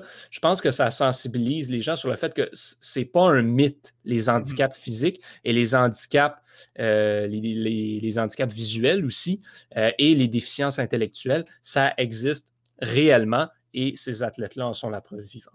Mmh euh, au vu de, ce que, de ton expérience déjà des, derniers jours, euh, bon, justement, tu vois passer, tu vois passer beaucoup de choses euh, au niveau mondial, au niveau canadien. est-ce que est-ce que est-ce qu'il y a des. Je sais pas. Quand, tu regardes une compétition, est-ce que tu la regardes différemment quand c'est le Paralympique pour l'exploit de la chose en tant que tel de, voir ces athlètes-là performer euh, ou euh, vient qu'à un moment donné, on fait, on fait le travail. Puis, euh, tu comprends? Est-ce que tu comprends? Ben, je, comprends je comprends ce que tu dis. Je te dirais que si je regardais ça comme spectateur ordinaire, peut-être que j'aurais une vision différente des choses, mais là, pour le travail, ben, les compétitions que je regarde, moi, je suis beaucoup affecté à la natation. Donc, mmh la natation, ben, c'est pas compliqué faut que je regarde, est-ce que si les Canadiens et les Canadiennes performent bien dans leurs vagues, qui est-ce qui gagne les vagues, c'est quoi les temps? Euh, s'il y a des belles histoires à raconter, c'est sûr qu'on les suit, mais mm-hmm. c'est très, euh, c'est très comme qu'est-ce qui s'est passé durant le 100 mètres style libre, c'est 8, mettons. Mm-hmm. Euh, S8, pardon. Euh, c'est quoi les. Je vois Laura devant moi, c'est quoi les différences entre les, chiffres, les S et, tout? Ben, ça, c'est toujours. Euh, c'est la grande question parce qu'il y a beaucoup de, catégories de ce côté-là. Et ben, en travaillant pour les Paralympiques, j'ai finalement compris c'était quoi toutes ces classifications-là. Donc, euh, ben, on va prendre l'exemple de, la, de la natation, par exemple. La natation, tu vas avoir donc le, le, le 100 mètres style libre, le 100 mètres brasse, whatever. Puis ensuite, tu vas toujours avoir S avec un chiffre. Mhm. Ben, S tient pour swimming et tu as la même chose dans les autres catégories aussi. Par exemple, en C, C1, C2, C3, C4. Euh, c'est pas comme la Formule 1. Donc, en Formule 1, on a les compounds, donc les pneus. 1, 2, 3, 4, 5, etc. en, au Paralympique, c'est le cycling. Euh, au, au, goal ball, par exemple, dans certaines catégories, tu vas avoir B pour blind. Donc, ce sont ces, euh, ce sont ces catégories-là. Et les chiffres, c'est le niveau d'handicap, en fait. Donc, en fait, ce n'est pas le niveau d'handicap, c'est le niveau de limitation physique. Donc, par exemple, euh, euh, à la natation, de 1 à 10, c'est pour les limitations physiques, donc les handicaps physiques. 1 étant limitation extrême, 10 étant une limitation minime. ensuite, tu vas avoir les catégories 11 à 13 que ça, c'est pour les handicaps euh, au niveau de la vue. Donc, 11 étant, tu vois presque rien, et 13 étant tu as une légère déficience au niveau de la vue. Et finalement, 14, c'est pour les déficiences intellectuelles. Puis ensuite, ben, c'est ça. Tu as euh, là, du côté de la natation aussi, on combiné certaines affaires aussi. Donc, par exemple, S, euh, c'est pour le style libre, le, papillon et le dos. Ensuite, tu as SB pour la brasse et SM pour le quatre nages. Et c'est un petit peu la même chose là, dans toutes les autres compétitions. Donc, en cyclisme, euh, on va avoir le, C1, C2 pour, pour les déficiences, les, les, handicaps physiques plus importants. On va avoir le C3, C4, C5, etc. pour pour les autres de ce côté-là. Euh, j'ai suivi de l'aviron hier aussi, ah où les, euh, les catégories sont particulières, on va dire ça comme ça, euh, parce que nous, on avait les noms anglais, puis ça nous a pris un bon bout de temps à essayer de trouver c'était quoi les équivalences en français de ces catégories-là. mais tu as des classifications encore, par exemple, PR2, qui va être le 2 de couple mixte, où, où là, tu as deux personnes qui sont euh, dans le bateau, un homme, une femme, les deux ont deux, euh, deux rames. Et euh, ben, ensuite, tu vas avoir le, le, PR3, où là, tu vas en avoir quatre avec une rame chacun, et etc. Donc, le système de classification paralympique, c'est vraiment. c'est ça. Il, pourrait faire une grammaire avec ça, je pense que c'est pas perdu. un lexique qu'on pourrait suivre. Ça, serait, ça, serait, assez pertinent, je pense. Euh, Johan, je ne peux pas te parler de Paralympique sans parler de goalball, tu l'as mentionné, euh, qui est mon sport euh, paralympique favori. je suis allé sortir l'horaire des. ben, pas l'horaire, ben, en tout cas, présentement, le classement de la compétition. On n'a pas d'équipe canadienne masculine, malheureusement. On a une équipe féminine qui est en relative bonne position. défaite décevante là, contre le comité olympique russe de 5 à 1 d'entrée de jeu après ça. Le comité, excuse, je vais t'interrompre parce que c'est le comité paralympique russe. Ah, ben oui, c'est pour ça le RPC. Ben oui, OK, oui, je suis allé. Euh, le réflexe, le réflexe Le comité paralympique russe, effectivement. Euh, mais euh, les Canadiennes se sont bien repris et ont gagné 6 à 2 face à Israël hier. Et puis le prochain match est contre l'Australie. Ça va être super intéressant de regarder. L'Australie qui, qui, qui, avait perdu sa première rencontre 11-1 euh, face à Israël. Donc, le Canada est quand même en bonne position de, se, rendre, euh, de se rendre assez loin. Euh, on se croise les doigts. Puis sinon, du côté masculin, on a une domination présentement du Japon. mais il n'y a pas beaucoup de domination, en fait. C'est assez, assez égal au niveau du, du goalball. Je vous invite à regarder pour les highlights. Moi, je ça, c'est ma grande tristesse, c'est que je ne suis pas affecté à la couverture du goalball, mais ah, j'en vois un petit peu quand j'ai le temps, je, regarde un peu parce que c'est vraiment intéressant et assez spécial. Par contre, je suis devenu un expert en rugby en fauteuil roulant au cours oh! des derniers shows. Ça aussi, c'est un sport quand même assez, euh, assez surprenamment intéressant. As-tu déjà été à la ronde? Ça m'est arrivé, mais ça fait très longtemps quand même. OK, tu sais, à la ronde, il y a euh, un manège que c'est les auto-tamponneuses. Oui. OK, mais ça au Paralympique, c'est le rugby en fauteuil roulant. Ah oui, OK. C'est vraiment cool. Ouais. OK, je comprends. Nice, très nice. Puis d'ailleurs, euh, toutes les vidéos euh, sont euh, disponibles sur paralympique.live. on, peut, on peut taper tout. puis c'est le, truc officiel aussi. Là, donc on peut, on peut regarder toutes les vidéos des, des Jeux paralympiques parce que le fait que ce soit dans la nuit aide pas des fois à pouvoir regarder ça. Johan, est-ce qu'il est y a d'autres choses? Est-ce que tu sais s'il y a des choses la semaine prochaine dont il faut absolument qu'on suit ou on se laisse dériver avec tout ça? Ben, c'est sûr que je vous conseille de suivre la natation parce que la natation, c'est des bonnes chances de médaille mmh euh, pour le Canada par-ci par-là. On le sait, Aurélie Rivard, euh, la Québécoise, qui euh, est une chance de médaille dans toutes ses compétitions. Là, le bronze à, son, à sa première occasion de, de médaille aux 50 mètres style libre. Mhm. Euh, c'est une médaille, on la prend. Euh, et là, ben, il va y avoir d'autres occasions de performer dans les prochains jours. En athlétisme aussi, ça devrait bien regarder euh, pour le Canada. Le Brent Lakatos qui est dans une première finale euh, qui devrait avoir lieu ce soir ou cette nuit. Donc, euh, donc encore une belle chance de médaille de ce côté-là. Il euh, faut, vraiment tout regarder le plus possible parce que les Paralympiques, c'est vraiment, il y en a un qui peut sortir de nulle part, mm-hmm. aller chercher une médaille quand, quand, ils veulent. en cyclisme, on avait des belles chances de médaille aussi. On en a récolté quelques-unes. Ça continue de ce, de ce côté-là. Le rugby, ça, c'en était une qui, là, bon, on l'aura probablement pas, cette médaille-là, malheureusement, mais, ça se peut. Le basketball en fauteuil roulant, ça, c'est à surveiller aussi, tant chez les hommes que chez les femmes. Euh, il y a du potentiel de ce côté-là, par-ci, par-là. Je dirais que pour, euh, pour le reste, il ben, faudra voir dans les prochains jours parce que je ne suis pas assez mm-hmm. expert en paralympique pour te dire où sont les chances de médaille euh, dans le futur, surtout pour les compétitions que je ne couvre pas. donc, c'est sûr que moi, je, fais mes recherches sur ce que je, ce que je surveille particulièrement. Mais, mais sinon, c'est c'est bien malheureux, mais je ne peux pas euh, tout connaître. Non, Peut-être terminer en faisant une mise à jour sur le Canada qui a présentement quatre médailles d'argent et deux de bronze pour un total de six. Euh, on est loin derrière la Chine, c'est 19 médailles et 43, c'est 19 médailles d'or et 43 au total, mais l'objectif, c'est pas, euh, pas de terminer premier. À titre de comparaison, là, en 2016, la Chine, comme je le mentionnais un petit peu plus tôt, 107 médailles d'or, 239 médailles. Euh, le Canada, quant à lui, en avait récolté un petit peu moins que ça, 8 médailles d'or et 29 médailles au total.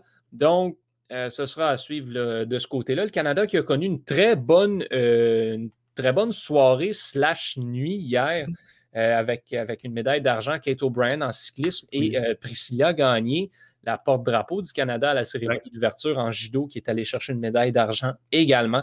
Euh, ça, c'est des médailles qui se combinent à celle de Tristan Chernov en cyclisme aussi, Nicolas Guy Turbide euh, de son côté, qui avait également été chercher euh, la médaille d'argent en natation.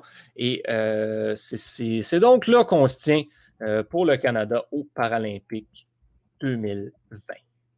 Johan Carrière, merci énormément. On se reparle euh, la semaine prochaine pour, euh, pour un état des lieux de, de vers la fin, en fait, des Paralympiques qui sont. Ben, oui, ben en fait, c'est ça. la semaine prochaine, quand on va se parler, on va être à la fin là, des, euh, des, Paralympiques. donc. Oui, mais en même temps, donner une tribune, euh, donner une tribune à, ceux qui, en, qui en a vraiment pas beaucoup, je pense. On va s'en parler la semaine prochaine, mais après, ben, on, s'en. On parlera de la F1 puis tennis. On parlera de la F1. Super. parce que tennis, oui. tennis, on surveille le US Open qui commence, euh, ben, qui commence demain pour les gens qui vont, qui vont nous écouter samedi. OK, parce que je me suis dit, euh, je me suis faisait longtemps qu'on n'avait pas parlé de tennis. On a eu beaucoup de F1 récemment, euh, mais là, euh, je pense qu'il va falloir que va falloir qu'on te retrouve et que tu reviennes à tes bonnes vieilles habitudes pré, pré voilà. Je dirais même pré-euro. pré-euro, pré-tout. Pré, pré, mais parlant, parlant de l'euro, tu sais que je, je, suis rendu que je m'intéresse un peu plus au soccer maintenant. C'est quand même assez exceptionnel ce qui s'est passé. Ben Genre, je, m'intéresse au soccer de la même façon que je m'intéresse au football. Je, vais connaître les joueurs, je suis les équipes un peu, mais je je regarde pas parce que je trouve ça plate. Mais ben, j'ai été. ouais. Euh, c'est un peu ce que j'ai dit à Thomas dans la chronique de, de lutte dans, le, même épisode. Mais, euh, non, mais j'ai été surpris de ta vitesse d'exécution à laquelle tu es, allé nous dire que West Ham était premier. J'allais le faire pour toi, puis finalement, tu, euh, tu l'as fait. Donc, euh, donc voilà, non, euh, ben, eh bien. Puis il y a Jérémy aussi qu'on va. Ah, Jérémy qui est rendu un fan de soccer. Exactement. Fan du CF Montréal. Une étape à la fois. Puis après, ça, il va comme ça. Yoann? triste. C'est un fan du CF Montréal. Ah, ben écoute, hein, on s'en va chercher notre bonheur où on peut. Yoann Carrière, je te remercie beaucoup pour ça. Merci à toi, à bientôt.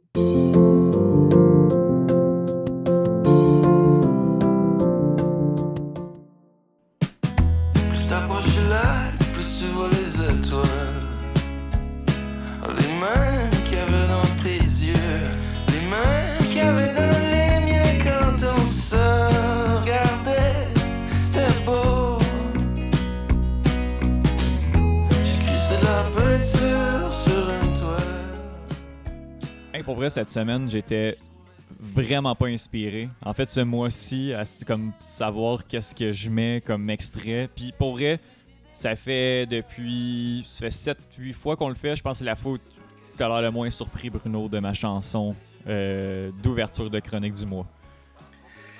Ouais, ben, je te dirais que ça va. Euh, on dirait que ça, ça fit, je vais dire ça comme ça, avec, avec le vibe qui habituellement. Euh, ben, des trucs que je sais qu'habituellement t'écoutes. Là, fait qu'on dirait que je suis comme pas. euh, Ouais. Je suis comme pas sur le cul tant que ça, là, comparé à l'habitude, effectivement. Non, exact, mais il y a un contexte quand même pour euh, laquelle j'ai choisi la chanson Étoile euh, de Gab Bouchard. Euh, premièrement parce que euh, je, je trouve que cet album-là puis cet artiste-là est vraiment très sous-évalué. là. Je pense qu'il va spinner à radio éventuellement à certains moments, mais ce sera pas une grande superstar dans, dans ce qu'il fait et tout. Fait que je veux lui donner plus de lumière, même si euh, je, je pense qu'on a déjà parlé de, de Gab Bouchard également. Ouais. Je le mentionne parce que je vais le voir en show la semaine prochaine, puis j'ai vraiment hâte de le voir en show la semaine prochaine. Euh, aux Arco, il reste plus de billets, donc euh, je pourrais pas euh, signer d'autographe. Si vous voulez venir me voir, ça va être à un autre, un autre moment. Et euh, également, c'est que j'ai écouté euh, sa chanson, euh, son, euh, sa série, que là j'ai oublié Oui. le nom, mais qui est pas triste pareil. Je, je pense qu'il y a quelque chose comme cool pareil euh, en référence. Ouais, c'est cool pareil. C'est ça, exactement. C'est cool pareil. Euh, en référence à son album Triste Pareil. Euh, est-ce que j'avais dit, est-ce que tu l'as écouté le, le- le- Ben, je l'ai je l'ai écouté, j'ai écouté deux, trois épisodes, là, puis après ça, j'ai commencé à être un peu plus dans le jus, fait que j'avais moins le temps. Mais euh, ouais, c'est clairement dans mon, dans mon plan Ouais, de ça. Ouais, c'est vraiment drôle. Puis, sais, je veux dire, l'album en tant que tel est très triste, très dark, très introspectif, euh, Ouais. sur une peine d'amour. Puis je trouve ça très drôle de voir Gab Bouchard faire une mini-série de ces épisodes euh, sur. euh, euh, tu sais, humoristique c'est un The Office sur la, la, la- la construction de son album en Ouais. fait il y a des gags tu sais il y a des gags très méta euh, sur lui sur euh, ses, ses partenaires musicaux Olivier Langevin et Pierre Girard puis voilà le gag d'Iguane, euh, pour moi, c'est la meilleure chose qui, euh, qui s'est faite. Puis j'ai vraiment, vraiment trouvé ça drôle dans cette, dans cette web série-là. Donc c'est pour ça aussi que j'ai choisi ça. C'est ça que j'écoute beaucoup en travaillant. Ça s'écoute super bien. Euh, très, très bon album qui est sorti il y a un an et demi, mais comme ça s'écoute encore très, très bien. Donc, oui, voilà. Euh, Gab Bouchard, c'était Étoile qui, bon, après vient de jouer, vient de terminer. Fait qu'on va continuer avec du Gab Bouchard le temps qu'on parte avec tes autres, tes autres chansons. Bruno, comment ça va? Ça revient, toi? Ça va très très bien. Euh, content que tu sois là. On fait, c'est ça. Je te l'ai pas demandé. Je trouve ça quand même euh, poli de, poli de te demander comment, euh, comment ça allait de, de ton côté. Euh, je te pose la question qu'est-ce qu'on boit aujourd'hui, euh, Bruno? Yes, ben en fait, aujourd'hui, on boit une bière de l'avant-garde microbrasserie.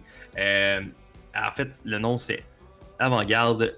Voyons, Colin. Euh, artisan brasseur, c'est fluide. Ah hein? d'accord. Oui, ça va, ça va, ça va.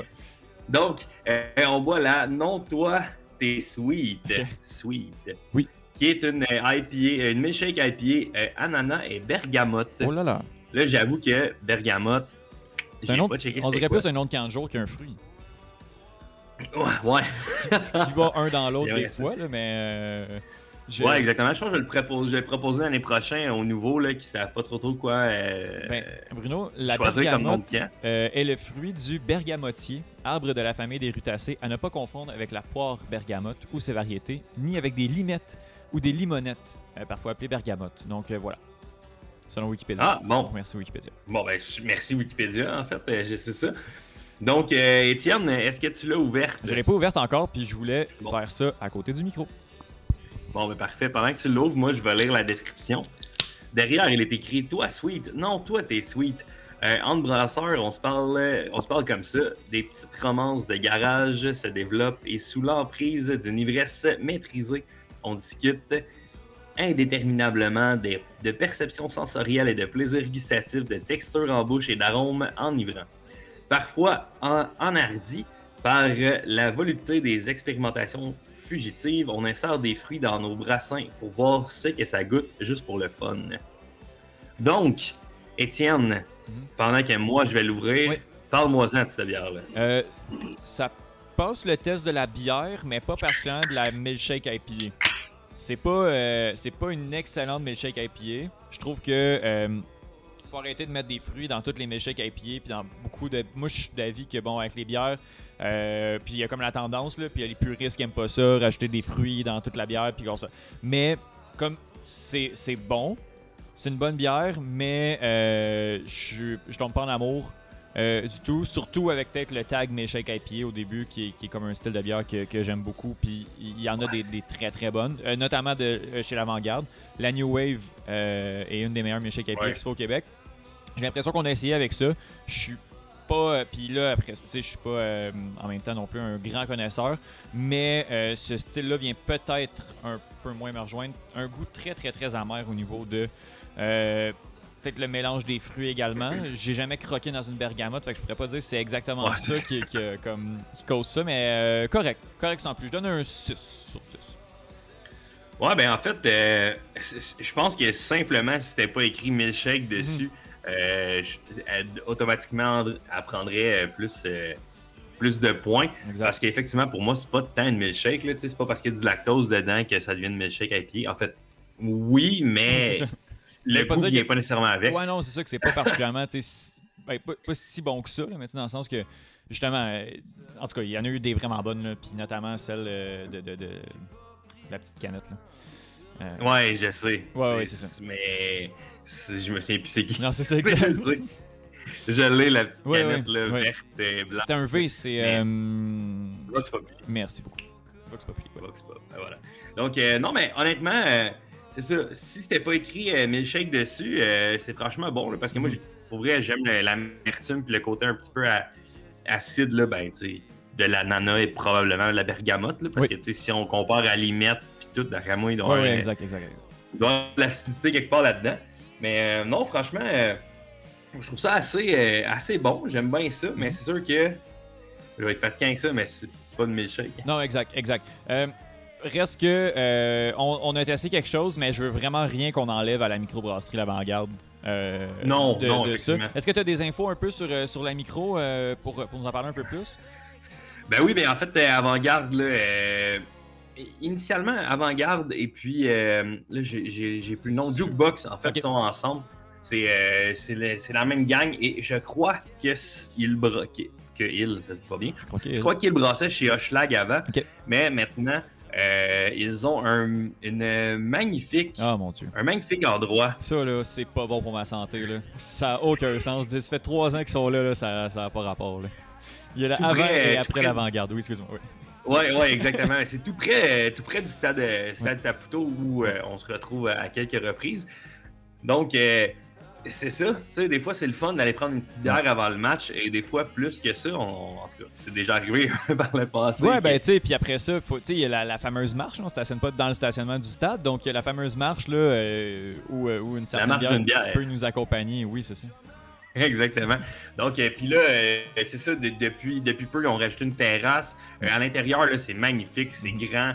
Euh, tu sais, c'est un entrepôt, finalement, là, mais comme ils ont mis ça vraiment propre, vraiment clean, il y, a un- il y a un four à pizza, ils font la pizza maintenant, donc il y a moyen de manger là-bas, de boire là-bas. Puis en arrivant, tu peux aussi juste prendre la bière pour apporter. Ouais. Le staff est écœurant, tout le monde est super smart. Puis ouais. Ouais, exactement. C'est vraiment cool. Puis, ben c'est ça. Aussi, ils font beaucoup, euh, ils font beaucoup de bonnes bières. là. Ils, ont, euh, ils en- ont plusieurs qui sont super intéressantes.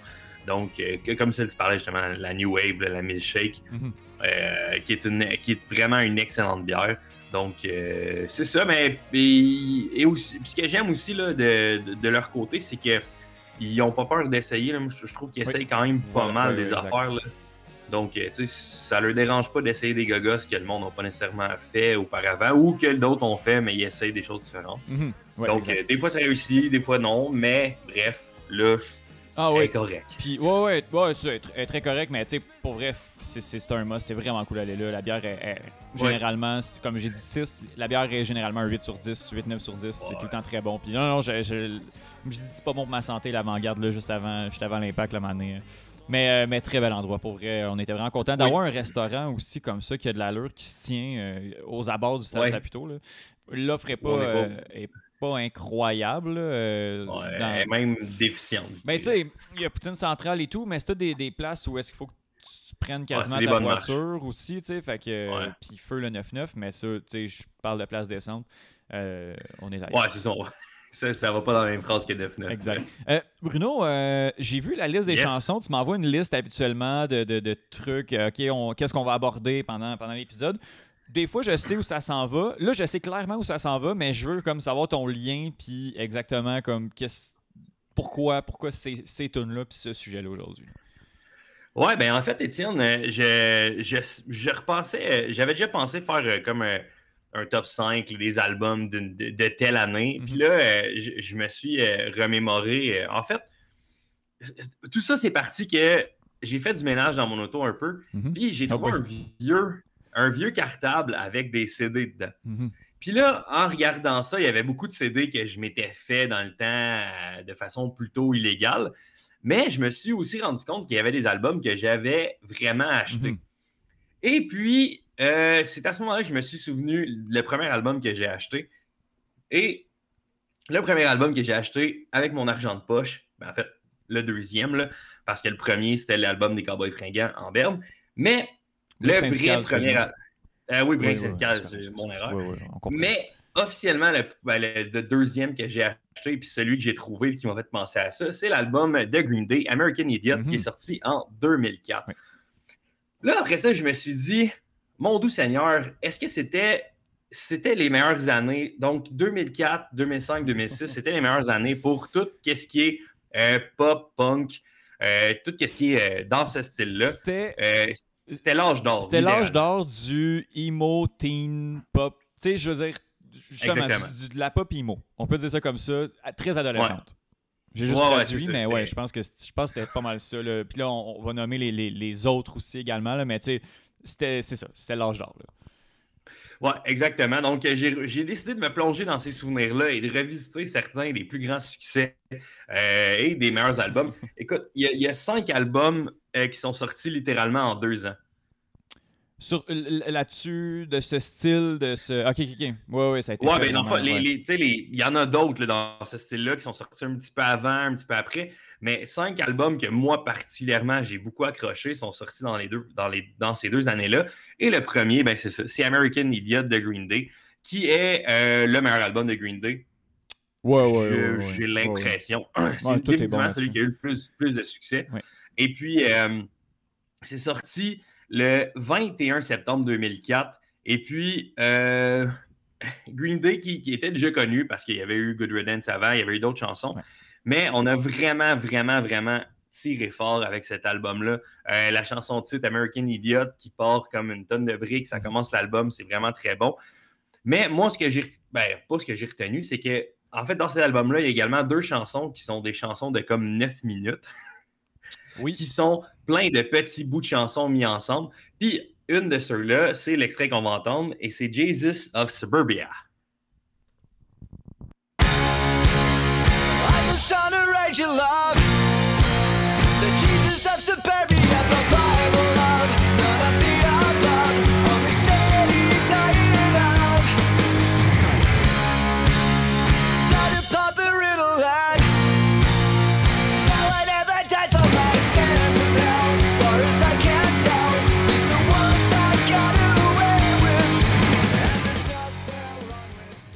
anecdote sur euh, Jesus of Suburbia. Cette chanson-là, c'est la exact euh, même euh, temps que je partais de chez mes parents jusqu'à mon école secondaire en scooter. C'était la même, même, même distance. Je savais que je partais ça, puis je mettais c'est tout le temps mon téléphone. Ben, c'était mon iPod dans le temps, dans mon casque, pour écouter de la musique.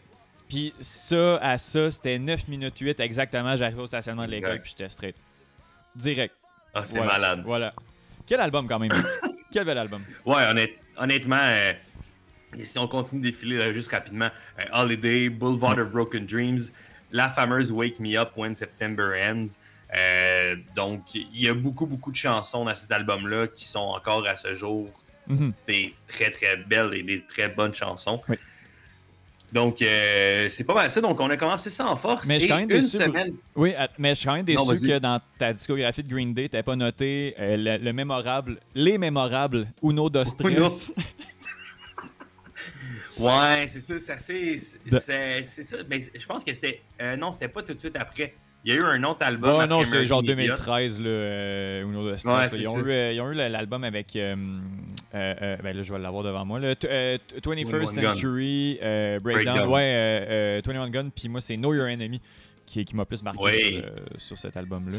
Puis après ça, ils ont fait le, fameux Uno dos Stress. Euh, Stress. trois albums en genre un an. euh, qui aurait fait, moi je continue à dire, un, un- un album d'anthologie. Un album d'anthologie. Ouais, c'est ça. Ouais, exact. euh, c'est ça. Peut-être pas genre 92, là. Tu sais, 3 Non, c'est puis ça. genre, il était long. En tout cas, bref. Il y a des bons hits, mais c'est ça. Euh, on s'en va où? Après? T'as dit Bruno deux semaines plus tard. Ben, une semaine plus tard, exactement, Ah le 28 septembre 2004, un groupe que j'affectionne particulièrement, The Use, que j'ai découvert un peu plus par après parce que, faut dire, euh, c'est assez. euh, tu sais, c'est marqué euh, emo, rock alternatif, post-hardcore. Fait que si tu vas entendre crier de temps en temps, écoute ouais. The Use. Euh, Donc, j'avais découvert un peu, plus- un peu après, je pense que je l'ai découvert comme peut-être deux, ans- deux ans plus tard, en 2016. euh, alors que je, je me promenais sur les internets, puis je sais pas pourquoi j'ai découvert ça, mais bref, j'ai découvert ça. Et puis, euh, The Use, c'était leur deuxième album. Euh, c'est vraiment l'album qui a été le plus connu euh, avec euh, Take It Away, I Got Fire, All That I've Got. Mais sur cet album-là, et il n'est pas sur la version, euh, la- première version en fait, sur une. bon, ils l'ont refait finalement. Mhm. Et ils ont rajouté une treizième chanson, Oui. qui est une chanson très, très, très, très, très connue. Et ils ont fait cette chanson-là en duo avec un autre groupe que j'aime beaucoup, My Chemical Romance. Donc, Étienne. Hey, pour vrai, j'ai aucune idée de quoi tu vas. euh, de, de- ça va être quoi. Peut-être que je l'ai sûrement déjà entendu beaucoup. Puis là, tantôt, ça a parti fort. Fait que là, je veux juste avertir les gens qui écoutent. Ça se peut que ça reparte fort. Moi, je modifierai pas le volume. Fait qu'on y va comme ça. C'est bon.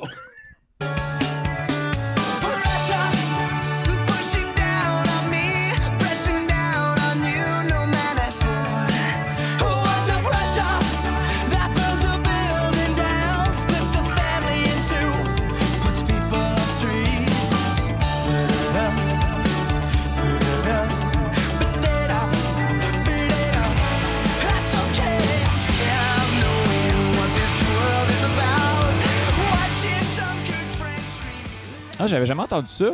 Pour vrai. Mais tu sais, c'est ben, la, la reprise de, de, de, de, de- de Queen. Ouais. Euh, De Queen, exactement. ouais, donc. Under Pressure de Queen qui Très était cool. repris, ouais. Très, cool. effectivement. Euh, donc, c'est, pour moi, cette, euh, cette chanson-là, c'est, absolument. En fait, c'est pas vrai.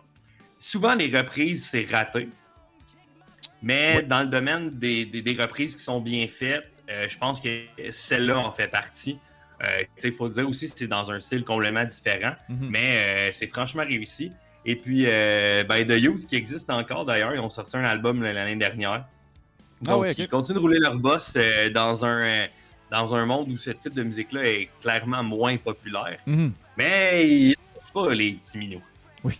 On, lâche, on lâche pas. Troisième album, euh, Bruno. Yes, là, on se transporte le 3 mai euh, 2005 et ça, c'est un de mes groupes favoris de tous les temps et j'ai nommé Fall Out Boy qui nous sort l'excellent album From Under the Court Tree. Et cet album-là, euh, c'est probablement le- l'album avec le- le- les titres de chansons les plus longs de l'univers. Euh, Oui. Ouais. dont, ben, je, je- je vais vous nommer la première chanson juste pour le plaisir. Our lawyer made us change the name of this song so we wouldn't get sued. Ah, Ça, c'est quand même assez long. Il a Ouais. fallu que je prenne une respiration dans le milieu. c'est quand même long. Euh, donc, il y a plusieurs chansons dans- sur cet album-là, euh, dont les plus connues, Dance Dance et Sugar We're Going Down, Ouais. qui, euh, à ce moment-là, étaient ce qui berçait mes journées et mes nuits, probablement. Euh, c'est aussi un album que je me suis procuré. J'ai vraiment adoré ça. Euh, Fall Boy qui continue, encore une fois, qui ont changé, qui sont un peu moins dans le rock. là. Ils sont Mhm. un peu euh, dans... dans J'essaie des gogos, limite électro, ce qui n'est pas toujours bon, mais ce qui n'est pas toujours mauvais non plus. On mais teste. bon, bref, sont encore, euh, sont encore là. Ils sont puis, encore euh, sont, sont en, en spectacle présentement, en tournée avec Green Day Oui, et euh, oui, c'est vrai. Présentement dans le Hell Omega Tour euh, qui, qui, fait, euh, qui fait ravage présentement aux États-Unis. Ça a l'air que c'est la folie complètement avec ce, ce- ben, qui est quand même line-up assez impressionnant. Euh, Ouais, ouais, effectivement. Puis de ce que j'ai Ça, compris. ça doit être beaucoup. Ouais, ouais. Vas-y, vas-y. Mais de ce que j'ai compris, parce qu'on s'en, on s'en est déjà parlé de ce show-là en se disant comme mais ça n'a pas de sens, c'est ben qui tu mets, c'est quoi ton line-up là? Tu sais, Ouais. comment ça fonctionne? Parce que je veux dire, à un moment donné, Weezer peut pas se pointer là pour une demi-heure. là. Fall Out Boy non plus. C'est sûr. Puis de ce que je crois comprendre, ça semble être des 1 heure et quart des trois. Fait que c'est pas. euh, C'est malade. c'est juste parfait, là, tu sais, dans le sens où t'en as pas qui sont. Il y, a, il y a, oui une première partie, mais qui joue pas moins de tunes. Fait que tu te retrouves avec une heure et demie, une heure et, une heure et quart, une heure et demie de chacun des trois groupes, c'est juste parfait. Là. Ah ouais, puis euh, avec les trois groupes que tu as nommés, Étienne, ils n'ont aucune difficulté à remplir une Non, heure non, et quart, même, même qu'ils en ont Ah, pas mal c'est- plus que ça ça. n'a pas de sens. C'est fou. là. Ouais, exactement. Euh, donc, sur cet album-là, là, il y a- il y a- comme j'ai dit, il y, a deux, il y a deux chansons qui sont vraiment plus connues. Et une autre que j'affectionne particulièrement, et elle s'appelle Sophomore Slump or Comeback of the Year. Et Étienne, on va écouter un extrait. Cause I'll keep singing this lie if you'll keep believing it. I'll keep singing this lie. I'll keep singing this. Are we growing up or just going down?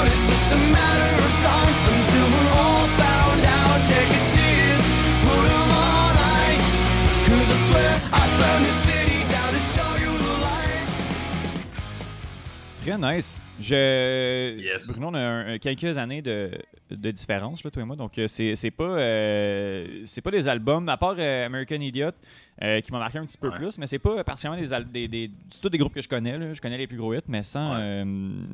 sans être un grand fan ou connaître tout ça, mais c'est- c'est c'est très très bon. D'ailleurs, le nouveau groupe, le, le prochain groupe dont tu, tu vas parler, justement, je connais par NHL 08, quelque chose comme ça. Ouais, Euh, probablement. et je le voyais pas tant comme un groupe punk dû par sa chanson, tu sais, qui était Nine in the Afternoon, qui était comme très. euh, Ouais. ben, plus pop, moins, moins emo. Euh, mais au final, quand on s'attarde sur la discographie, là, on, on tombe dans, dans- dans tes cordes un petit peu plus. là. Ouais, effectivement. Donc, euh, on se transporte le 27 septembre 2005. Donc, encore une fois, dans la même année. Euh, c'est le groupe Panic, point d'exclamation, at the disco. Maintenant, euh, non plus le point d'exclamation, après. Et C'est- le gars, ils sont tous partis avec? Ben ouais, je pense que les gars sont partis avec, il reste juste le chanteur. Mais en même temps, c'est correct parce qu'il Ben y a oui, quand ben même oui. une voix assez intéressante. Donc, ça aide. Oui. Donc, euh, l'album qui est sorti, Fever You Can't Sweat Out, euh, c'est un album que moi j'ai adoré. Mais en fait, c'est ça, comme tu disais, c'est moins punk, c'est moins, c'est plus pop, mais vraiment emo. C'est surtout dans l'allure euh, du groupe à ce moment-là. Mhm. Euh, cet album-là, c'est le premier album du groupe. C'est limite burlesque, euh, sou- souvent aussi. En tout cas, ils jouent pas mal avec ça, puis c'est pas mal funky. Bon, évidemment, sur cet album-là, si je vous dis I Write Sins, Not Tragedies, Mhm. c'est sûr et certain que vous connaissez cette chanson-là Oui. euh, pour l'avoir euh, burglé très souvent au karaoké. C'est arrivé. Euh, ouais, c'est arrivé. c'est arrivé très souvent. C'est pas nécessairement facile à faire parce que des fois, euh, il parle vite, le monsieur. Ouais, ouais, puis Mais bref, aussi. Ouais, c'est ça, puis il haut. Ben ça, à Léo, c'est pas nécessairement un de mes problèmes. Donc, euh, ça, c'est définitivement la chanson qui a fait connaître le groupe euh, sur cet album-là. Et puis, euh, je pense que c'était l'année, mais en- sur cet album-là aussi, il y a beaucoup de chansons qui finissent pas de finir au niveau du titre. Euh, D'ailleurs, euh, There's a good reason these tables are numbered, honey. You haven't thought it off yet. C'est parce qu'en plus, ça. n'a aucun sens. C'est pas comme si c'était Mais je- un- une phrase qui avait de l'allure, là. Tu sais, Ouais, mais je, pense- je pense qu'il y a ça aussi. Là, tu sais, je pense que c'était un peu bizarre. Ils voulaient que ça soit comme ça. Puis je je sais pas si c'est un peu copié. Ils ont vu Fall Out Boy faire. Puis ils ont fait comme, hey, je veux faire comme ça. Mhm. Peut-être que ça vient de quelqu'un d'autre. Puis que je le sais pas. Puis que c'est un groupe obscur qu'on connaît moins. Mhm. Mais j'ai trouvé ça vraiment drôle que les deux albums sortis cette année-là soient littéralement vraiment longs à écrire, les titres. Et euh, d'ailleurs, si on parle de l'extrait, euh, j'ai pas fini de parler. Non, c'est pas, pas ça. Oh, il va là? Ah, ben, je t'avais, euh, je t'avais rendu à l'extrait, faut juste que je retrouve euh, Ah, le ok, nom. t'as perdu là, ok. euh, ouais, ben je l'ai si tu veux, là. Non, non, je l'ai, c'est juste que je, je la cherchais dans, sur mon, mon document. Ok. Euh, et puis le titre de la chanson, c'est The only difference between martyrdom and suicide is press coverage. C'est pas le titre. Ok, on écoute. Voilà! Donc, euh, extrait. Tight, I'm gonna need you to keep time. Come on, just snap, snap, snap your fingers for me. Good, good, now we're making some progress. Come on, just tap, tap, tap your toes to the beat. And I believe this may call for a proper introduction. Well, don't you see?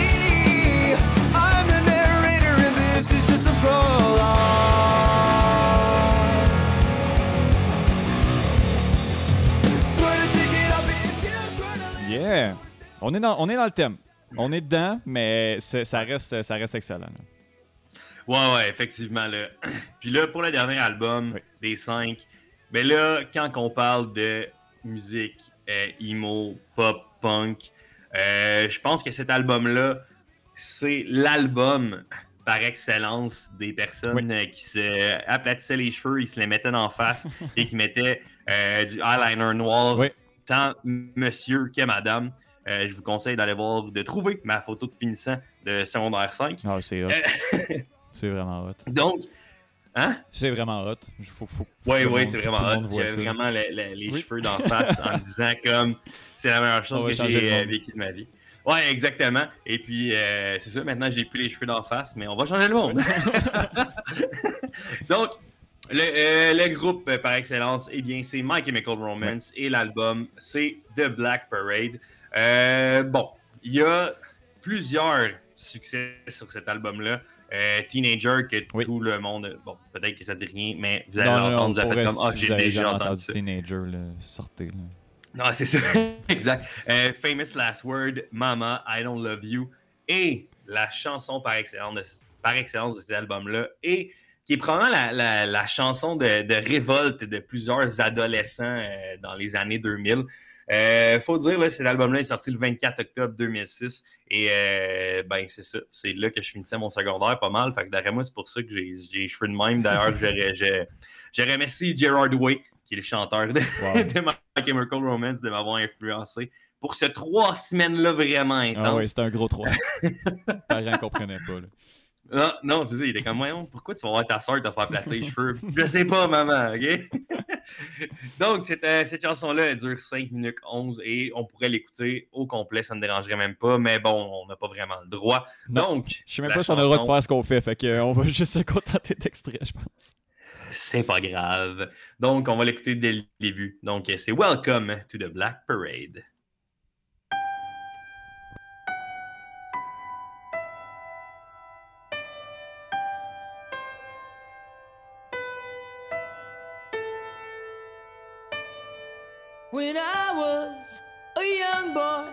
My father took me into the city to see a marching band. He said, Son, when you grow up, would you be the savior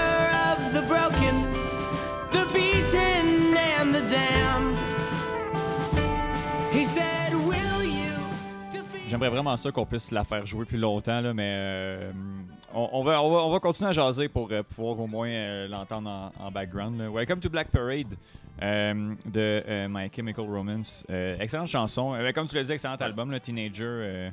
Ouais. Teenager qui a été aussi la chanson utilisée par les radios commerciales pour faire des tunes sur Canadien pendant 8 ans. Ouais. tout le monde a déjà entendu ça. euh, euh, mais ouais, non, c'est ça. euh, excellente, excellente chanson, excellent album. Les, les, tous les choix que tu nous as, tu nous as donnés. Est-ce que, est-ce y a d'autres bands auxquels tu as pensé en parlant de, de ça qu'il a fallu que tu coupes ou c'était pas mal le, le 5, Ben- le 5 album qui. Ben, c'était pas mal mon, mon, mon favorite five. Oui. Mais il y avait également Yellow Card pour. euh, ben, moi, un peu moins connu, mais particulièrement pour la chanson Ocean Avenue, que vous avez probablement déjà entendu. En tout cas, Mm. si vous cherchez ça, vous allez déjà l'avoir entendu, je serais certain. Euh, c'est un des groupes, il aurait pu avoir aussi euh, Good Charlotte, qui était Oui. dans le même style, mais qui était plus ou moins dans, dans, les, dans mes goûts. Euh, mais ouais, il aurait pu se retrouver là. Et euh, faites à noter My Chemical Romance, qui la pandémie, je vais t'en vouloir toute ma vie, parce que My Chemical Romance avait annoncé un retour, une tournée. Je crois que c'est encore dans les plans, mais euh, bon, malheureusement, je, le- je pense que les plans venus au Canada, ça c'est comme un peu. C'est euh, compliqué, là. Mais là, Megatour Ouais, aussi, il y avait une belle petite date à Toronto, mais là, ça, ça, ça chie pas mal. là. C'est ça, exactement. Donc, euh, malheureusement, je, je crois que la pandémie va m'empêcher pour au moins euh, un certain temps de Ouais. voir euh, My Chemical Romance. Faut dire que je les ai jamais vus en, en, en show, là, mais tu sais, je veux dire, à, à- à l'âge que j'avais. J'ai hâte- ça serait hâte de voir du monde de 28-35 ans. Là. Ça va être juste de ça. Ouais. Ça va être malade. raide. Ah non, c'est clair, là, Ouais. c'est clairement des, des gens de mon âge qui vont être là, qui vont triper hard. Mais ça va, euh, ça va être bon, mais en même temps, eux aussi ont pris de l'âge, là, donc euh, Ah, écoute, c'est euh, bien correct. Hein, ils doivent peut-être dans la quarantaine, eux autres, quasiment. Ouais, ouais, c'est ça. Clairement. Clairement. Et pourtant, encore des petites jeunesses. C'est ça. Hey Bruno, euh, je, je pensais à ça pendant que j'écoutais les chansons, puis tu sais, je me dis, oui, ok, t'as as tes albums, ils, ont parti un groupe, un espèce d'âge d'or de, euh, de la chanson, ok, cool, cool, cool. Mais pour vrai, j'écoute puis je me dis que tout ça descend euh, d'une personne, d'un autre artiste qui fait de la musique. C'est sorti deux ans avant. Puis Bruno, on va aller écouter euh, un extrait. Vas-y.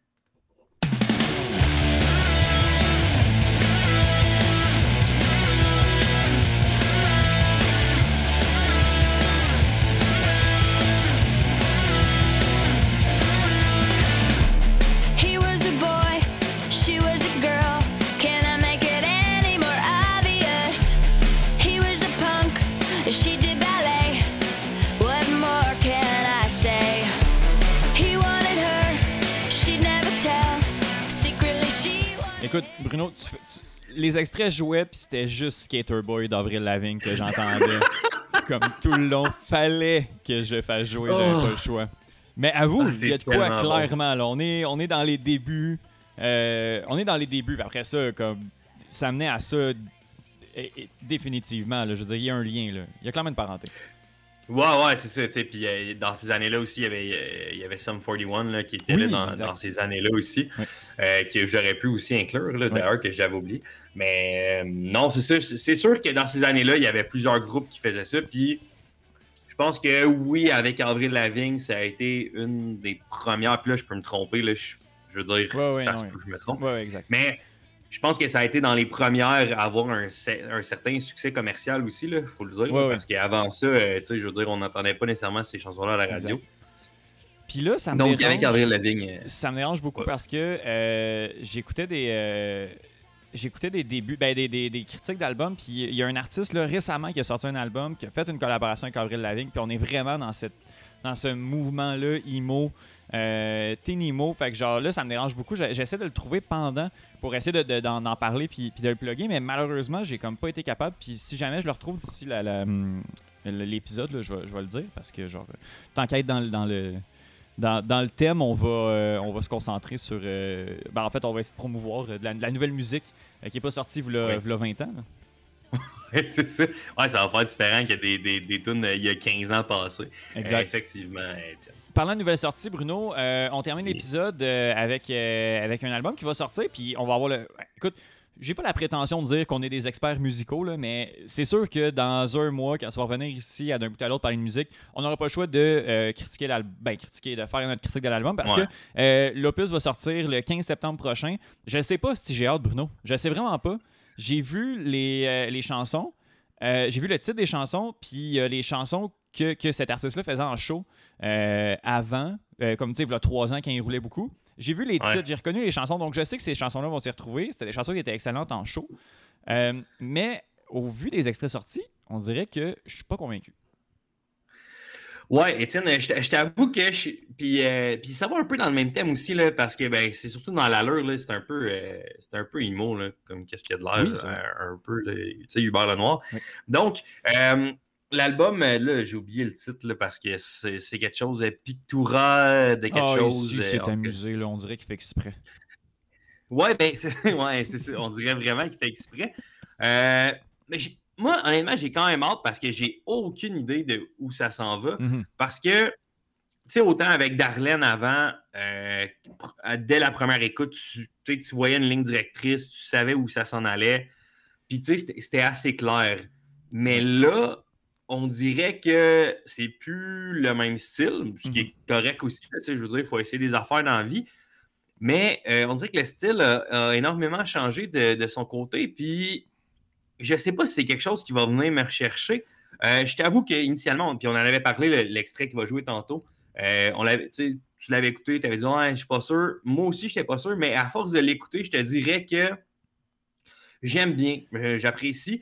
Euh, là, il y a un autre extrait qui est sorti la semaine passée, Oui. dimanche soir. Euh, Celle-là, derrière moi, ça va être la même affaire. Ça va prendre du temps. Ouais, ouais, exact, exact, exact. Peut-être.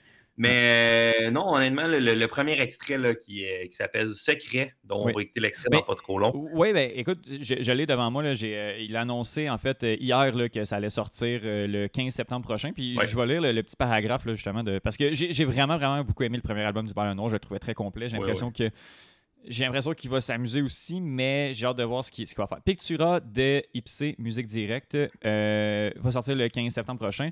Album double, 20 tracks. Euh, il fait euh, cet album dans un instant de changement, de succès, de chaos, de controverse et d'étourdissement. Euh, cet album, pendant des milliers d'heures, partout entre Tokyo, Los Angeles, Laval, Québec, j'ai fait cet album en pensant que j'allais peut-être crever. Bien euh, classique Uber. Euh, cet album est peut-être la plus belle chose que j'ai fait de ma vie, précommande dans ma bio. Donc, vous pouvez aller dans la bio du Ballon Noir pour euh, précommander cet album. Mais non, je, je, je- je pars avec aucune appréhension, puis je vais juste être surpris. Mais au vu de ce qui est Ouais. sorti, je suis pas convaincu. Mais je pense qu'il va y avoir des bangers sur cette chanson, sur cet album-là, Ouais. assurément. Sucre et sel qui jouait en show, justement, qui, je pense, va, euh, va spinner pas mal. Ouais, effectivement. Et d'ailleurs, le 15 septembre, c'est également la sortie du nouvel album euh, d'Émile Bilodeau que j'ai vu en Ah, fin de ben semaine, euh, tout près de chez moi, gratuitement, Wow. euh, sur le parvis de l'église de Saint-Basile-le-Grand. Merveilleux. Très cool, euh, Émile Bilodeau. On aime beaucoup. Ouais, ouais, effectivement. Et puis il a joué, euh, il a joué quelques nouvelles chansons aussi. Là. Je pense que ça aussi, ça va être dans l'album. autant son deuxième, c'était comme pas égal. Ouais. là, il y avait comme des, des- des petites affaires que j'étais pas sûr. Mais là, j'ai comme des attentes. Là, puis je- si j'ai des attentes, je vais être déçu. Mais bref, j'ai hâte de voir. Donc, euh, là, tu fais pas, tu fais pas dans le show, là, fait que t'as-tu quelque chose à dire? Euh, non, t'es la première chronique que je fais, puis je sais pas qui va venir, fait que je vais pas remercier personne. Parce que si je remercie, ça, ça, choque- ça va te choquer, puis là, il va falloir que je refasse. Fait que je remercie tous ceux qui étaient là à cet épisode-là. Merci Bruno. Merci à, tous ceux qui ont écouté, puis on se retrouve euh, la semaine prochaine pour un nouvel épisode du podcast de bout à l'autre. Puis en attendant, on va écouter Secret de Hubert Lenoir. Ok, bye. Je voudrais te parler de mes sentiments que j'éprouve en secret. Danse autour de moi pour décupler le massacre que tu fais. Mais je sais que tu sais que c'est comme ça. Condoléances à tous ceux qui sont comme moi. Je voudrais te parler